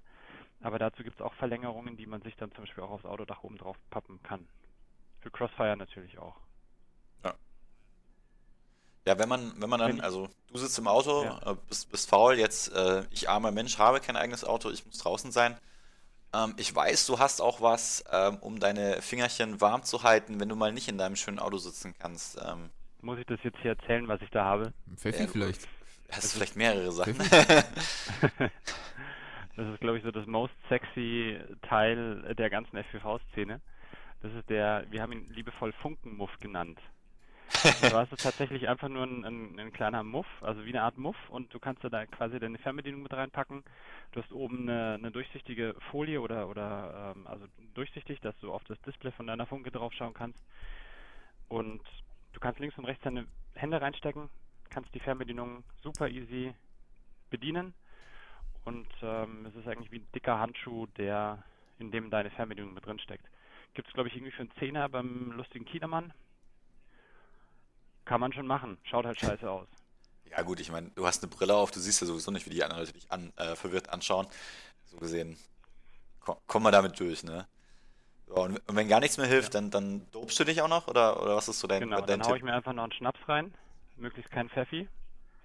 Dem hat der Paddy und ich, da haben wir schon schlechte Erfahrungen gemacht. Also Pfeffi und, und Maschinen bedienen ist äh, nicht so gut. Es ist immer nur der Letzte, der schlecht ist, merkt ihr das? Ja, das kann sein. Bei mir ah, war, glaube ich, das Notbedienen Pilz schlecht. Oder die Mischung. Die Mischung macht Die Mischung ja. macht's ja. ja. Ja gut, jetzt haben wir natürlich einen, Haufen über, über die schwachen Menschen gesprochen, aber unsere kleinen fliegenden Freunde, die müssen natürlich auch ein bisschen geschützt werden, wobei das ja nicht unbedingt ein reiner Wintertipp ist. Also aus eigener Erfahrung kann ich sagen, dass man auch im Sommer durchaus Erfahrung, äh, Kontakt mit Wasser und Feuchtigkeit ja, haben kann. Habt ihr denn noch irgendwelche coolen Tipps? Also, also mein seinen, Nummer 1 Tipp ist halt einfach nicht so scheiße fliegen, dass man ins Wasser fällt. Ne? Das ist natürlich meine Taktik. Ähm, aber ich glaube, Stefan hat da auch noch eine technische Lösung. Ja, es muss ja nicht unbedingt gleich ins Wasser geflogen sein, sondern äh, es kann ja auch sein, dass du einfach auf einer feuchten Wiese landest ähm, oder im Schnee. Und da hast du halt echt tatsächlich dann die Herausforderung, dass wenn du im Schnee landest, hast du erstmal eine komplette Ladung Schnee im Stack mit drin und äh, das ist natürlich auch Wasser und äh, Wasser und Elektronik verträgt sich nicht so gut. Habe ich gehört. Haben wir, jetzt gleich mal eine, ja. haben jetzt gleich mal eine Frage hier an unsere Zuschauer, das haben wir mich schon mal gefragt. Destilliertes ja. Wasser leitet ja nicht. Es leitet im Wasser ja direkt der aufgelöst ist. Na klar, leitet weil ich stand ja daneben mit meinem Auto, was gebrannt hat. Und da so viele kleine Partikel in die Luft abgegeben, okay. dass es kein destilliertes Wasser mehr ist oder kein destillierter Schnee mehr ist. Nein, nein, also jetzt hier müssen wir mal, äh, also äh, da leitet kein Dreck, sondern es sind die Ionen, die im Wasser gelöst sind. Das ist jetzt schon, ja, ja Ionen sind Dreck, ganz einfach. Ungebildeter Mensch sagt. Guck mal, es hört uns vielleicht und ja, okay. Maschinenbau. Also, da man, also das ist das, was er leitet. Und, ähm, ja, aber die sind ja im Schnee nicht beweglich, oder? Ja, bedingt. Also ich glaube nicht, also ich glaube so Schnee an sich leitet jetzt erstmal tatsächlich gar nicht so, also per se. Aber das Problem ist natürlich, in unseren Computern läuft Strom und wo Strom läuft, entsteht Wärme, ihr wisst selber, so ein VTX äh, wird sehr, sehr schnell sehr, sehr warm. Und ich glaube, das, das Problem ist tatsächlich nicht der Schnee selber, sondern eben der Schnee, der dann irgendwie auf dem Flight Controller sitzt oder auf dem VTX, dann sofort natürlich schmilzt, weil der VTX irgendwo seine 40, 50, 60 Grad hat. Äh, Flight Controller, der Chip wird auch recht warm. ESC sowieso und äh, das heißt, das schmilzt natürlich sofort. Da reicht ja auch schon ganz, ganz wenig, weil es sind ja ganz, ganz feine Verbindungen und die, die Flight Controller liegt ja alles offen. Und da reicht natürlich dann schon ganz, ganz wenig Feuchtigkeit aus. Ähm, natürlich hat auch ähm, Schnee, da sind auch Ionen gelöst. Also es ist jetzt nicht, es, es schneit bei uns kein destilliertes Wasser und es regnet auch kein destilliertes Wasser. Ähm, und, und, dadurch ist natürlich Regenwasser ähm, oder, oder, Schneewasser, wenn es dann, also Schnee, der geschmolzen ist, quasi, quasi leitfähig. Und ich glaube, das ist so ein bisschen das Problem. Ich sehe schon, dann machen wir jetzt erstmal ein paar Feldversuche. Wir, wir äh, versuchen jetzt mit Schnee aus Schneeleiterbahnen zu bauen. Ich habe die These, dass Schnee an sich, egal was jetzt da drin gelöst ist, nicht leitet, weil das Zeug nicht beweglich ist in dem Schnee. Können, aber wir schweifen ab. Ja, wir Steffi, aber, was machen wir denn jetzt, dass das Zeug nicht wegbrennt? Wenn es uns schneit, dann setzen wir uns raus und, und, und, basteln uns mal einen Versuch auf und dann äh, können wir das ja das Ganze filmen. Und in der nächsten Episode können wir ja mal... Geil, ich will schon mal die 1-1. Ich will schon mal die 1-1. Es brennt, es brennt. Oder jemand ist tot. Nee, aber... Okay, aber was, man, was, ja, was man gegen das Brennen machen ist, ähm, man kann sich ja den Kopter auch entsprechend äh, schützen. Es gibt da so ein schönes flüssiges Plastikspray, das heißt glaube ich Plastik 70. Es gibt es in jedem ja, Plastidip nennen es manche, also hm? hat mehrere Namen. Ja, Plastidip, Hydro, nee, nee, Hydrodip nicht, das ist was anderes. Plastidip oder, oder eben Plastik 70 äh, oder Conformal Coating. Genau. Und das ja. kannst du dir über deine, über deine Elektronik drüber schmieren, drüber sprühen das stinkt wie Sau. Da sind extrem viele Lösungsmittel mit drin. Das heißt, man sollte nicht direkt um, äh, unmittelbar danach den Kopter anstecken, weil äh, ein kleiner Funke könnte das Ganze dann entzünden. Aber wenn man es ein bisschen getrocknet hat, dann hat man so eine ganz, ganz dünne, glänzende Schicht über seinen, über seinen Komponenten und die ist dann tatsächlich wasserdicht und äh, leitet nicht und kann den Kopter dann auch schützen, wenn er mal ins feuchte Gras oder irgendwas fällt. Ins Wasser direkt würde ich ihn nicht reinhalten, weil ähm, es sind dann, dann wahrscheinlich auch noch ein paar andere Sachen, die kaputt gehen. Die Linse oder die Kamera läuft voll. Ähm, ja, es ist insgesamt vielleicht nicht zu empfehlen, den Kopter trotz, trotz Plasti-Dip ins Wasser zu schicken. Aber so gegen, gegen das in Schnee eintauchen, auch wenn er nicht leiten sollte, oder gegen das Landen im feuchten Gras, hilft auf jeden Fall so ein, so ein geschützter Kopter mit Plastik 70 oder mit dem konforme Coating eben. Ja, was an dem Plastik 70 auch cool ist, ist, es gibt ja so, so Beschichtungen für Leiterplatten, gibt es ja, gibt's ja wie Sand am Meer, aber es sind viele dabei, die, die kann man nicht durchlöten. Und das Gute ist an dem Plastik 70, wenn du im Lötkolben drauf gehst, dann verbrennt das Zeug wieder und du kannst ganz normal wieder, wieder an die Lötstelle, die unter dem Plastik 70 ist, ran. Da hat er, äh, Crazy Chris hat einen ziemlich coolen Tipp gehabt. Er hat von seiner Freundin eine leere, was war's? Nagellackflasche genommen, die natürlich gesäubert war das Zeug da reingesprüht, weil ich habe bei mir das Problem, dass ich es noch nie vernünftig, vernünftig geschafft habe, das aus einem Pinsel, den ich benutze, wieder auszuspülen. Und wenn es in diesem Nagellack, in dieser Flasche drin ist und der Pinsel drin ist, dann bleibt es flüssig und dann machst du die Pinsel nicht das kaputt. Stimmt. Also Chris, mal raus mit deinen Nagellackflaschen. Meine? Ich habe keine. Ja klar, deine. Ja, ja. Ist mir schon aufgefallen. Okay, wenn ihr noch weiter über euren Nagellack sprechen wollt, äh, könnt ihr das gerne machen. Ähm, ich würde jetzt äh, fast sagen, wir schauen einfach mal, was uns 2020 bringt, oder? Ja. zumindest so einen kleinen Überblick, weil wir waren, haben uns, glaube ich, ein bisschen verplappert, weil wir die ganze Zeit über Ja, ist auch mal laufen Das ist ja die erste. Folge. Ich finde, in der ersten Folge muss das mal sein, dass die Leute gleich mal wissen, dass der Paddy ein Dulli ist, weil sonst Wir haben da nie dieses gesagt, völlig falsche nur eine Bild. Stunde. Ja, weiß nicht, was eine Stunde lang. Wir haben nie gesagt, ich bin nur für eine Stunde bezahlt worden. ja okay, also Paddy ist jetzt raus. Chris, wir reden weiter. Dann wird es eh entspannter. Ich, ich wollte gerade sagen, dann ist es ja auch mal ein bisschen professioneller, aber ich meine mit Paddy, komm. Seien wir mal ehrlich, der Mann ist alt und verwirrt, Oh dem oh. kann man nicht. Ihr braucht doch mein Gesicht. Ähm, Sein Radiogesicht. ja, ähm, jetzt ist die Frage, soll, sollen wir überhaupt in der Folge hier noch über, über Technik Ja sprechen? Ich klar, mein, logisch. das heißt, wir Mach machen mal. eine Oder, oder habt, ihr keine, habt XXL-Folge. ihr keine Zeit mehr? Nee, ich habe Zeit, aber die Frage ist, ja, okay, dann Klar, machen wir eine noch Zeit. XXL-Folge. Ähm, ja, 2020, ähm, ich, ich würde jetzt einfach mal mit dem Thema Videotechnik anfangen. Das ist, äh, glaube ich, gerade so in den letzten Wochen und letzten ein, zwei, drei Monaten so das, das heißeste Eisen in der FPV-Welt gewesen. Ähm, wir hatten vor uns auch schon ganz kurz angesprochen, bisher war eigentlich der Stand der Technik, dass alle, die was auf sich haben halten lassen, sind irgendwie Fatshark geflogen und hatten dann vielleicht noch ein Rapid-Fire-Modul da drin, dann bist du bei äh, weiß ich nicht, 600, 700 Euro um den Dreh und ähm, hast halt eine Akryl-Technik, so wie früher Opa Fernsehen geschaut hat. Ähm, es gab auch schon HD-Systeme, Connex war so das in Anführungsstrichen erfolgreichste, weil es auch nicht wirklich erfolgreich war.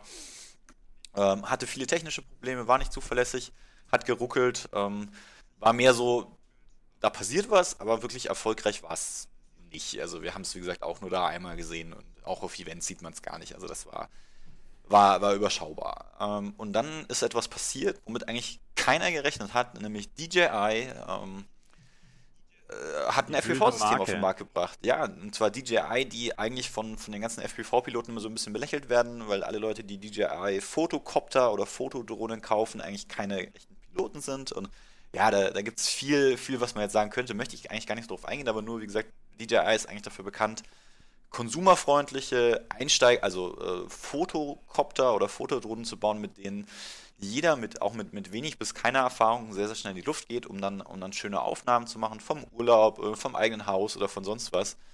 Ähm, aber eben alles Von quasi. Plug and Play, wenig, wenig, das ist kein Eigenbau notwendig. Also du kaufst dir das Ding, letzten Akku steckst ihn rein, musst irgendwie 27 Updates aus dem Internet runterladen und dann geht's los. Also musst da nicht selber löten können oder groß verstehen, wie ein Flight Controller funktioniert. Das macht das Ding alles für sich. Und DJI hat, ja, über Nacht möchte ich schon fast sagen, ein digitales FPV-System auf den Markt gebracht. Ähm, mit eigener Brille und eigener, nennt sich DJI Air Unit. Das ist das Kästchen, was quasi im Copter unterwegs ist und an, den, an, an das eine spezielle Kamera angeschlossen werden muss.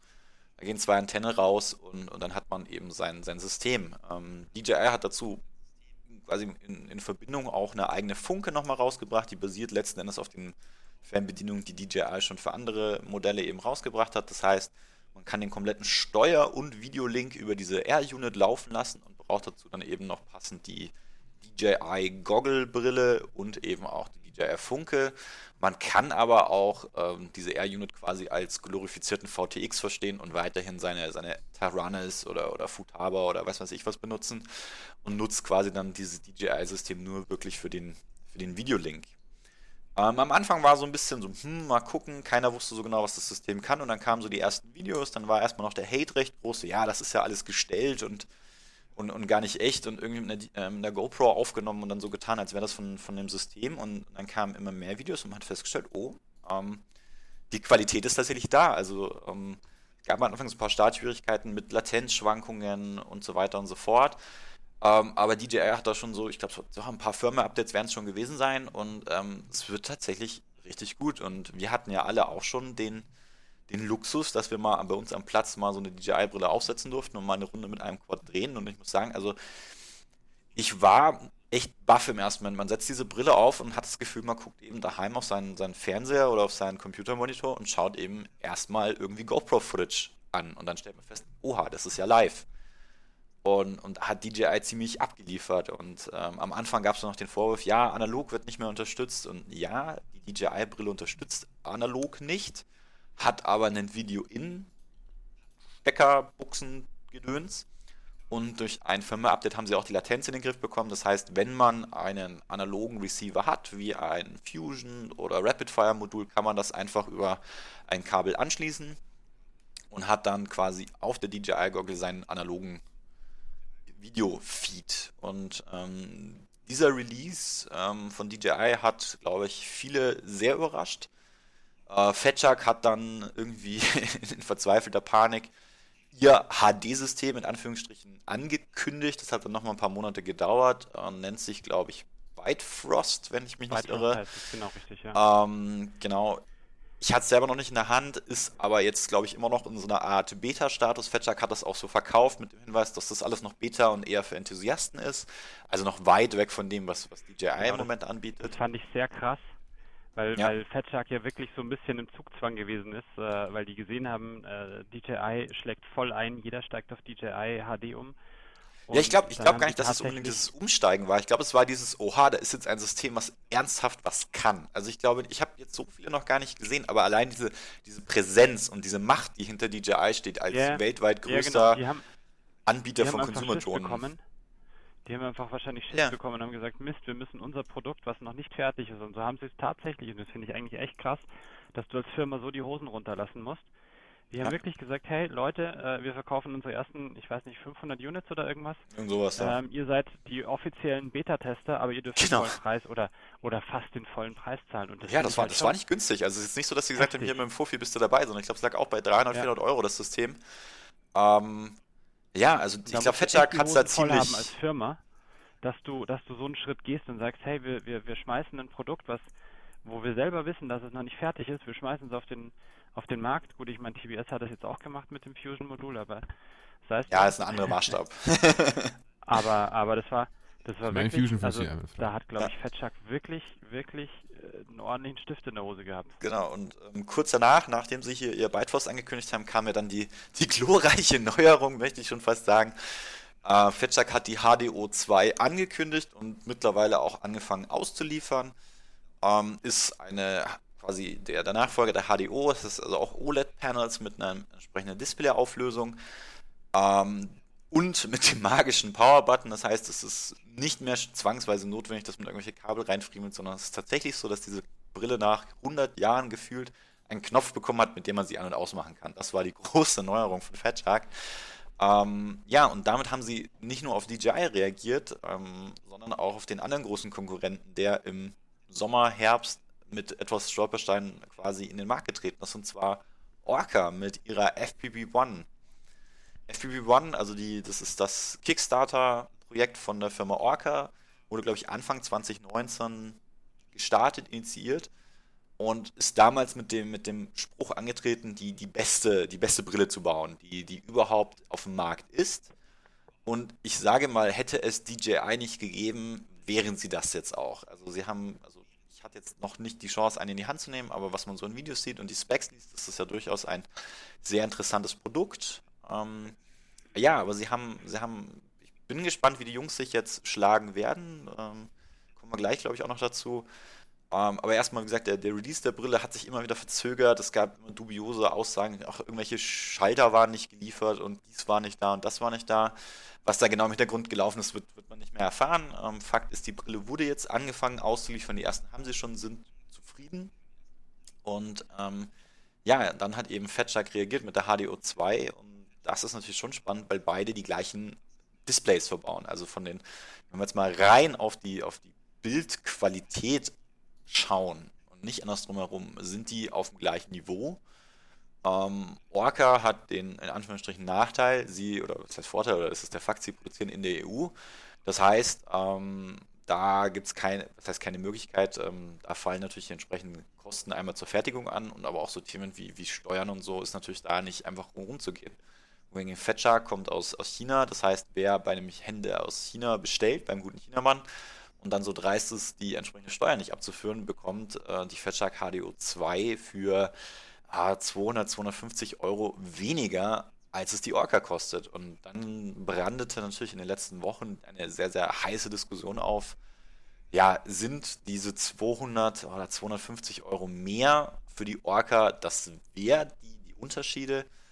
Und ähm, da könnte man jetzt wahrscheinlich einfach eine ganze Sendung schon mitfüllen, allein mit diesem Thema. Und aber nur so viel sei jetzt von meiner Seite mal gesagt. Ähm, die, die Fatshark, ich sag mal, da weißt du, was du hast. Du kriegst, kriegst eine Standard Fatshark-Brille, eben mit entsprechend guten Displays, mit den besten Displays, die Fatshark hierher verbaut hat, und das war's.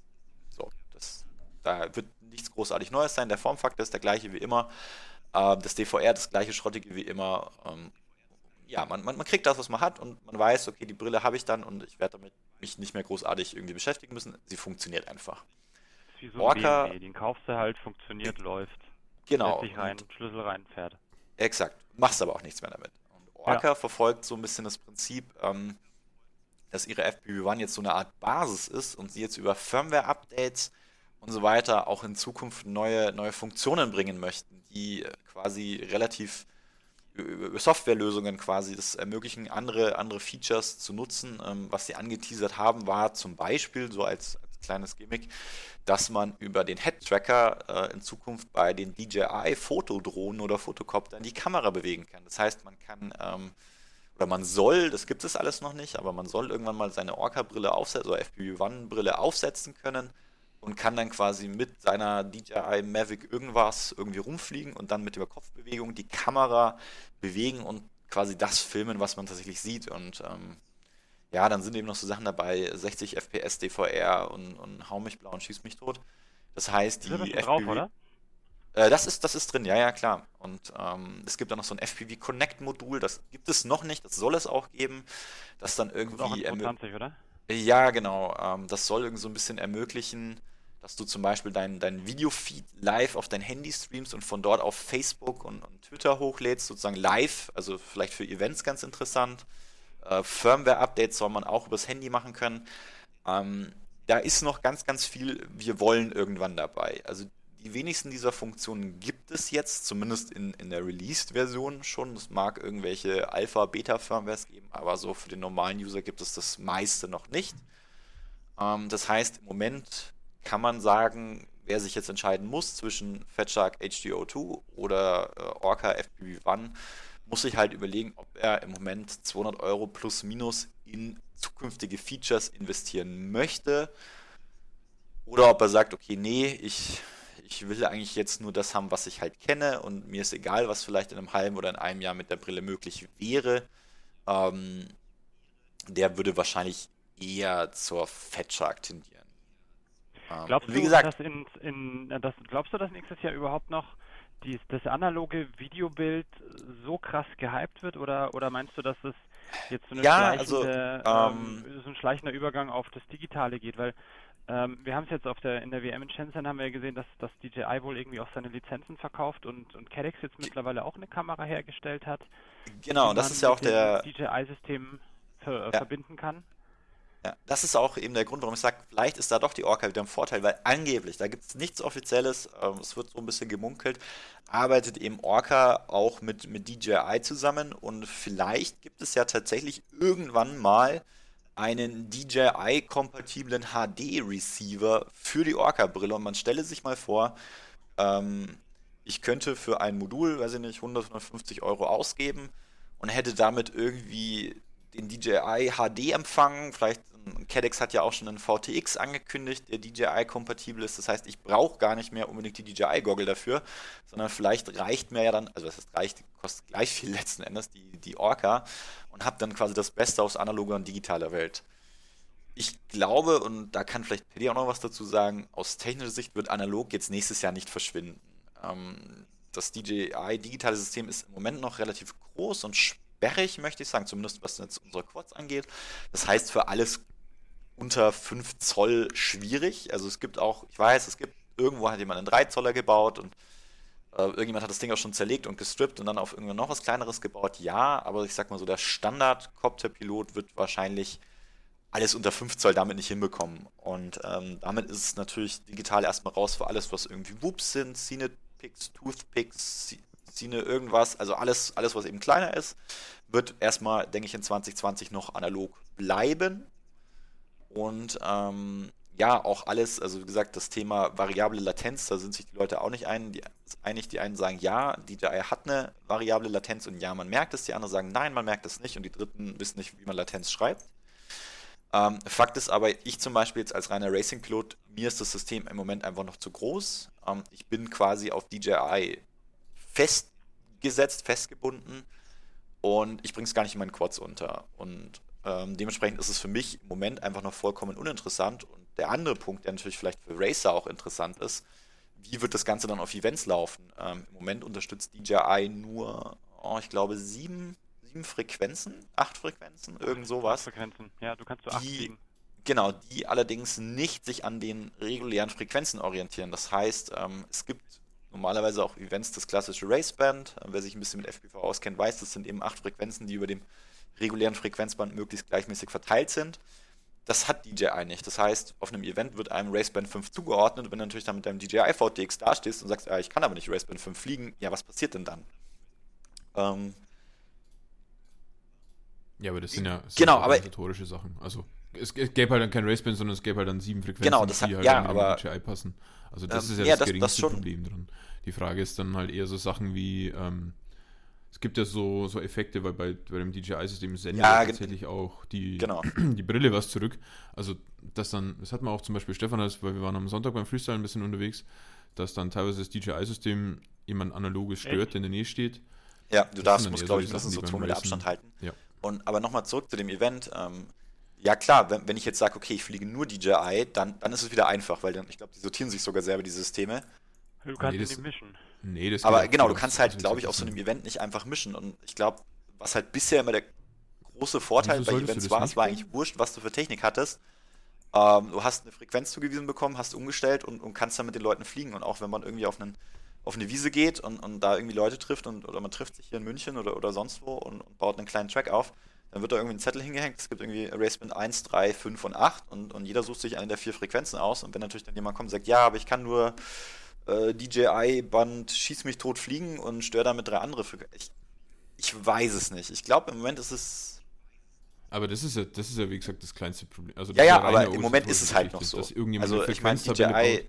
Nee, also, also daran Ja. scheitert es garantiert nicht. Die Frage ist halt, Das ob DJI, ich meine, jetzt könnte man natürlich dann, wenn du sagst, daran scheitert es nicht, warum hat DJI dann nicht von vornherein zum Beispiel die Raceband-Frequenzen genommen, wenn sie doch. Also, ich, denke, Ja, DJI. du weißt ja gar nicht, du weißt ja nicht, was sie für Also blöd gesprochen haben. würde ich sagen, Die das haben ist Doch, ja- wahrscheinlich- die sind bekannt. Die kannst du Ja. nachschauen, das die liegen alle drin. so irgendwo im Raceband-Bereich, aber eben nicht auf den. Getippt würde ich sagen, die haben für irgendein Land die legalen Frequenzen genommen und haben die möglichst äh, gleich, also Ja. gleich äh, mit gleichem Frequenzabstand aufgeteilt. Also So wird's halt lösbar ist es sicher. Die. Frage ist halt, wenn natürlich DJI sagt, nö, wir bringen kein Firmware-Update raus, dann ist die Sache halt gestorben. Ne? Also Musst du auch nicht. Du nimmst einfach die sieben Frequenzen, die DJI kann und nimmst die analogen Sender können wahrscheinlich auch die sieben Frequenzen. da, Ob das ist halt die Frage, ne? wie, wie gehen daneben Events das damit ja um in. Zukunft? Ähm, und, und also ja, machbar, machbar ist vieles. Es ist klar, es ist eine organisatorische Sache, aber bisher war es halt in der Community sehr, sehr einfach und vielleicht wird es dadurch ein Stück weit wieder komplizierter. Und wie gesagt, das, was auch Stefan schon gesagt hat, ähm, dadurch, dass die Brille ja auch selber sendet, hast du halt vielleicht wirklich das Problem, dass du einfach nicht nebeneinander sitzen kannst. Und das ist, finde ich, auch schon ein Aspekt, den man Ja, jetzt gar nicht so unterschätzen darf. nicht. Also, Also, du brauchst in der Tat, wenn du, wenn du zu mehreren mit dem DJI-System fliegst, brauchst du so zwei, drei Meter Abstand untereinander, was natürlich ein sehr schöner sozialer Effekt ist. Nicht neben Ja, dem, dem, dem, dem stinkenden Konkurrenten direkt neben dir, sondern du hast halt einfach ein bisschen Platz. ja, und wenn ich jetzt aber überlege, Wobei du jetzt ja sagen musst, dass der DJI-Pilot, von dem wir am Sonntag gehört haben, der war ja mit, äh, glaube ich, 1200, was ist glaube ich. Ja. kann- Das macht nicht 1200 besser. Milliwatt unterwegs. nee, aber es soll, soll wohl generell so eine Sache sein, eben dadurch, dass die mit senden. Ähm, ja, ich glaube, es wird spannend. Also ich glaube, ich glaube, es ist gut für die, für, für, für die also für, für unsere, für unser Hobby, dass da jetzt was passiert. Ich glaube auch, dass, dass Fatshark nachlegen muss, um, um sich da noch irgendwo behaupten zu können. Spätestens jetzt eben mit Orca und auch mit der DJI-Brille, die, die analog ermöglicht. Und ich glaube, jetzt für uns als Piloten und Konsumenten dieser Technik ähm, wird, denke ich, so 2020 sehr, sehr spannend. Ähm, konkurrenzbelebtes Geschäft, vielleicht wird es günstiger. Ähm, mal schauen. Vielleicht kommt auch noch ein ganz anderer Player irgendwie auf den Markt. Vielleicht hat noch jemand anders die Lizenz erworben oder, oder DJI haut vielleicht eine V2 raus und wir sagen alle in einem halben Jahr, Gott, wie wart ihr so blöd und konntet euch keine DJI-Brille kaufen? Vielleicht ist in einem Jahr, sagt DJI auch, nee, das ist alles ein Scheiß, wir unterstützen das Zeug nicht mehr und damit ist das System vielleicht wieder gestorben. Man, man weiß es nicht. Ähm, ich glaube es nicht, aber man weiß, ja, ich glaube, keiner von uns kann so wirklich in die Zukunft sehen. Und ich glaube, für uns ist es schon, schon eine gute Zeit. Ähm, ich möchte jetzt im Moment nicht in der Position sein, irgendwie zu sagen, ich fange jetzt neu an, was soll ich mir denn jetzt kaufen? Das, da würde ich mich jetzt im Moment tatsächlich schwer tun, vor allem wenn jemand sagt, er möchte quasi Geld investieren, also jetzt so eine Budgetlösung mit einer Ishin EV800, das ist jetzt was anderes, aber wenn jemand sagt, okay, ich bin bereit, ab 500 Euro aufwärts für, für Brille und Co. zu investieren, dann glaube ich, ist es gerade schwierig zu sagen, mach, kauf das eine oder kauf das andere. Also je nachdem, wann wir diese Folge jetzt hier ausstrahlen und wann ihr zuhört, kann es sein, dass sich natürlich das alles schon erledigt hat. Oder ihr sagt, oh, okay, vielleicht warte ich doch noch mal ein, zwei Monate bis, weiß ich nicht, März, April nächstes Jahr, so, wenn auch die Tage wieder so sind, dass man vielleicht ein bisschen länger fliegen kann und, und investiert dann. Ja, so, so meine Meinung im Moment eine coole zu dem. Geschichte. Also ich glaube, es ist System. echt spannend, vor allem wenn wir uns in einem Jahr das einfach nochmal anhören, weil wir sagen, hey, wir wollen es nochmal anhören. Ich glaube, das wird echt interessant, weil, weil wir dann halt auch mehr wissen. Ähm, ich bin da, ich bin da voll bei dir. Also ich bin da total gespannt, was kommt, ähm, wo sich das Ganze hinentwickelt. Äh, Gibt es eine eigene Liga, eine eigene DJI-Liga? Ja, genau. Ähm, also, also, vielleicht sagt DJI auch, okay, wir machen so ein bisschen wie DRL und, und DCL gibt es halt die DJI DJI, DJI Pro League oder sowas und, und, und, promoten dieses System. Ich meine, sie haben ja mit Rotor Riot, ich glaube, das ist so ein bisschen der, wahrscheinlich der bekannteste YouTube-Channel mhm. für FPV oder unter den bekanntesten auf jeden Fall, haben ja, sie auch schon so eine Partnerschaft. Ähm, in jedem Video haben die das jetzt gefühlt irgendwie gehypt und sagen, ja, ist das cool ja. und hier und da und schau mal. Ähm, ja, vielleicht auch nächstes Jahr, wir legen irgendwie, weiß ich nicht, 200.000 Dollar hin oder ich weiß nicht, wie viel man dafür braucht und macht irgendwie fünf Show-Events im Jahr, wo man sagt, hier fliegen alle DJI und das ist besonders krass und, und geil und ähm, ja, glaub, wie gesagt, vielleicht sitzen so wir in ein, so ein, so ein Format wie die DRL also ich, oder so wäre ich, ja, glaube ich, auch ja. ähm, interessant dafür, weil du ja dann auch wirklich einen HD-Live-Feed von den, von den Kameras oder von den Racern hättest. Genau. Und der soll ja auch, wie gesagt, gut sein. Also das ist ja nicht, dass ja. wir hier über Connex-Qualität sprechen, wo man echt sich nee. geschüttelt hat, sondern also alles, was man sieht und auch was wir ja selber schon erlebt haben, war ja wirklich, wirklich gut. Ich, es ersetzt, glaube ich, nicht eine GoPro. Also wenn man jetzt so wie ihr irgendwie in den Alpen unterwegs ist oder, oder Freestyle-mäßig schöne Aufnahmen machen will, reicht das Onboard DVR. Das sind, glaube ich, auch nur 1080p. Ähm, ja, reicht wohl da nicht so ganz. Ist mehr so Instagram-Qualität. Ist auch okay, aber ähm, das hey, heißt, sag mal ganz kurz was. zu Videoqualität zu, und Linsengröße, Sensorgröße. Ich habe gerade keine Lust. ja, also du kannst die Videoqualität nicht an der, also nicht nur an der Pixelzahl, ja, genau. der Sensor ist einfach viel zu klein da drin. Je größer der Sensor, desto mehr Licht kriegst du rein, desto in Anführungsstrichen schöner wird das Bild. Deswegen hast du so die dicken, die dicken Kameras, die Vollformatkameras haben halt riesen Sensoren drin, sind viel lichtstärker. Du kannst ein ähm, bisschen mehr mit, mit Objektiven spielen. Also wie gesagt, also, Plus, plus zusätzlich natürlich, dass du das Bild ja auch irgendwie weiterverarbeiten musst, was Prozessorlast, äh, Prozessorleistung braucht. Aber nochmal hier so ein bisschen, bisschen Technikgedöns. Ich hau jetzt mal hier eine kleine Wette mit euch zwei raus. Da wird man zum Custom Fiesinger mal Fiesinger Ich sag, im Laufe des Jahres bringt DJI irgendwann ein Orca-kompatibles Auch Fetchak-kompatibel? Also ist es quasi Modulschacht oder ist es wirklich Orca... Nicht. Ja, es ist Modulschacht. Ich glaube, es ist der Fetchak-Modul-Formfaktor. Ja aber ich glaube nicht, dass die Fatshark-Brille intern im Modulschacht irgendwas mit dem HD-Feed anfangen könnte. Vielleicht gibt es dann so einen Kompatibilitätsmodus, wo dann irgendwas runtergerechnetes ja, ja, Cut-Signal rauskommt. Aber ich glaube dadurch, dass die Orca ein bisschen mehr, ein bisschen dickeren Prozessor drin hat und die haben jetzt, glaube ich, auch diese fürs ja, genau, diese genau. SPI-Unterstützung eventuell da ein bisschen mehr auf den Pins machen können. Ich kenne jetzt das Fetcher-Pin-Format nicht und auch das Orca-Pin-Format nicht. Aber deswegen sage ich es jetzt einfach mal so in meiner Funktion als DJI-Produktmanager äh, hauen die nächstes Jahr ein Brillmodul für die, für die Ocker raus. Und auch einen Race-Mode, der dann dieses Senden von der Brille nicht mehr hat. Ja, ich glaube, dieses das Senden ist, das, ist hauptsächlich dafür macht. da, wenn dir Frames fehlen, wenn dir Frames fehlen, dann fordert die Brille die Frames praktisch neu an. Und deswegen sieht auch der Spectator-Mode, den du ja auch haben kannst, schlechter aus als der eigentliche Hauptbetrachter, weil der eben diese Retransmissions ja. nicht mitkriegt, weil der das nicht wieder zusammenbaut. Und ich prophezei mal, die bieten einen Modus an, der dieses, also dieses Anfordern von Fehlern nicht hat. Hast dann vielleicht auch ein bisschen schlechtere Qualität, weil du hast dann vielleicht nicht mehr, ich weiß gar nicht, was, was da ankommt, 720p. Ich glaub, du kannst 1080p sogar, also in der High Quality sind es 1080p, glaube ich. Dann schaut es halt vielleicht nur noch so aus wie das, wie das Bifrost, aber du hast da dafür weniger ja. Störungen von anderen. Das würde ich jetzt mal tippen. Geschichte. Wer dagegen halten will von euch, bitte. Ich hau, ich hau einfach mal dagegen, hm? weil Carsten Giesinger können wir uns ja dann teilen und äh, schöner Rausch. Geil. Ein Pfeffi dazu. Ein Pfeffi dazu. Ein Pfeffi und Carsten Giesinger. das ist eine gute Idee. Nee, du, Paddy, ich halte dagegen. Ähm, ich glaube, äh, ich DJI behält sich das Ganze vor. Die sagen, ich habe die Hand drauf auf meinen Brillen. Ähm, was, was ihr damit macht, ähm, das oder das wollen wir nicht. Ähm, die werden wahrscheinlich die Lizenzen für die Kameras verkaufen, für die VTX verkaufen. Das haben sie mit Cadix schon gemacht. Ähm, aber auf Receiver-Seite, ich sage jetzt einfach mal, da bleibt DJI sich selbst treu. Ja, dann muss ich auch noch meine, meine Prediction abgeben. Also, also ich denke, was auf, also was habt ihr euch noch gar nicht mit beschäftigt? Die Air-Unit wird, denke ich, kleiner werden. Wenn das System, also was mich halt ein bisschen wundert, ist, wo will DJI damit hin? Ich glaube, der FPV-Markt, so wie wir ihn betreiben, ist überschaubar interessant für die. Ich meine, die verkaufen ihre Dinger in die ganze Welt, ihre Fotodrohnen. Ich glaube, das sind wir nur irgendwo so eine Randerscheinung. Vielleicht sind wir auch jetzt irgendwie das Technik-Testbecken für, für was anderes. Mal gucken. Ich denke, wenn DJI es weiterentwickelt, wird es eine V2 geben, die etwas kleiner ist, die den RC-Link weglässt, weil, seien wir ehrlich, den braucht keiner.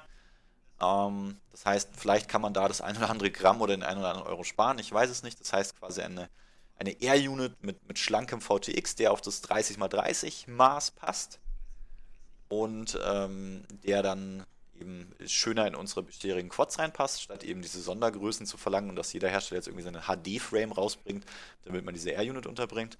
Und Receiver-seitig bin ich bei Paddy. Ich glaube schon, dafür sind einfach die Hinweise an zu, zu viele, als dass man es komplett ignorieren kann. Ich glaube schon, dass es ein separates Empfangsmodul geben wird. Ich setze, lege mich aber darauf fest, oder ich würde sagen, dass das Empfangsmodul von DJI kommt, dass es seinen Strom über die Pin-Leisten bekommt, die äh, Fatshark und Orca in ihren Premium-Brillen zur Verfügung stellen und dass aber die Videoeinspeisung dann über Mini-HDMI erfolgt. Das haben auch beide Brillen. Das heißt, es wird ein Modul von DJI geben, was man von DJI kauft für den HD-Link, was kompatibel ist zu allen Premium-Brillen. Das wäre meiner Meinung nach für DJI die, die spannendste Variante, weil sie so weiterhin die Receiver oder die, die Receiver verkaufen würden. Sie würden ihre Brillen weiterhin auch noch verticken können und hätten quasi empfangsseitig das Monopol, würden aber auch die Leute noch mitnehmen, die sagen, ich habe jetzt irgendwie 700 Euro für eine Orca FPV-1 gezahlt oder 450 oder in Deutschland auch 500, 550 Euro für eine Fatshark HDO2 ähm, und aber auch natürlich die Leute mit älteren Brillen. Also ich meine, klar, man hat dann vielleicht nicht so viel davon, aber ja. Also ich denke, das, das wäre so meine Vorhersage, was, was kommen wird in 2020. Und ähm, was denkt ihr zu Bifrost? Wird das, wird das überleben ja, oder ist es von vornherein zum Scheitern verurteilt? Also ich habe tatsächlich mich ähm, früher ein bisschen mit Videokodierung beschäftigt und ich glaube, dass das Bifrost ja. kommt von DiviMath oder sowas. Und ich glaube, dass dieser, dieser Markt so dieses Ultra Low Latency, hochrobuste, über Funk übertragen, 1080p. Dass der Markt für andere Firmen zu klein ist und DJI das, wie du schon gesagt hast, irgendwie als Testballon benutzt. Deswegen glaube ich, dass nur so eine Firma wie DJI hat, da die Kohle hat, die man da reinbuttern muss. Es geht auch das Gerücht, dass die einen eigenen Chip dafür entwickelt haben, das noch nicht so ganz bestätigt. Deswegen glaube ich, dass es Bytefrost nur ein Schnellschuss war, der sich nicht groß durchsetzt. Stefan, Bytefrost, hast du davon schon was gehört, gelesen, gesehen? Ja, ja, klar. ähm, also ich kann mir auch nicht vorstellen, dass das Bifrost äh, sich großartig durchsetzen wird, vor allem gegen so einen so einen Marketing-Riesen wie DJI, weil äh, neben der ganzen Entwicklung, neben dem ganzen Technik-Know-how, was halt DJI hat, ist ein absolutes äh, Marketing-Instrument hinten im, im, Hintergrund mit dran. Ähm, wenn man sich mittlerweile eine, eine, ordentliche Videodrohne kaufen möchte, dann kommt man eigentlich an einem DJI nicht mehr dran vorbei und das ist nicht, weil die eine super gute Qualität haben. Ich meine, das haben sie auch aber sie haben halt eine extrem gute Marketingmaschinerie hinten dran. Ja, und auf jedem Event, was du auch teilweise im Fernsehen siehst, ja. ne, fliegen die Dinger rum. Ja. Ich glaube, jede, genau. jedes Galileo-Team, was irgendwo in der Weltgeschichte unterwegs ist, hat eine Phantom. Richtig.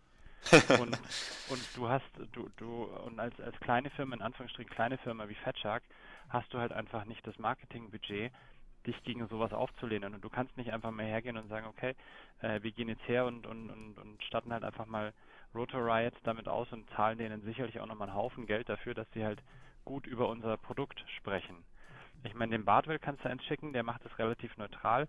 Aber wenn du, wenn du einer Firma wie Rotor Riot äh, was zuschickst und sagst, hier redet mal gut darüber, äh, ein bisschen ja. Kohle rüber wachsen lässt, dann, dann funktioniert das auch. Und da hat, ich glaube, zu wenig Kohle. Also Fatshark hat dafür zu wenig Kohle und sie sind halt einfach ein bisschen zu spät dran gewesen.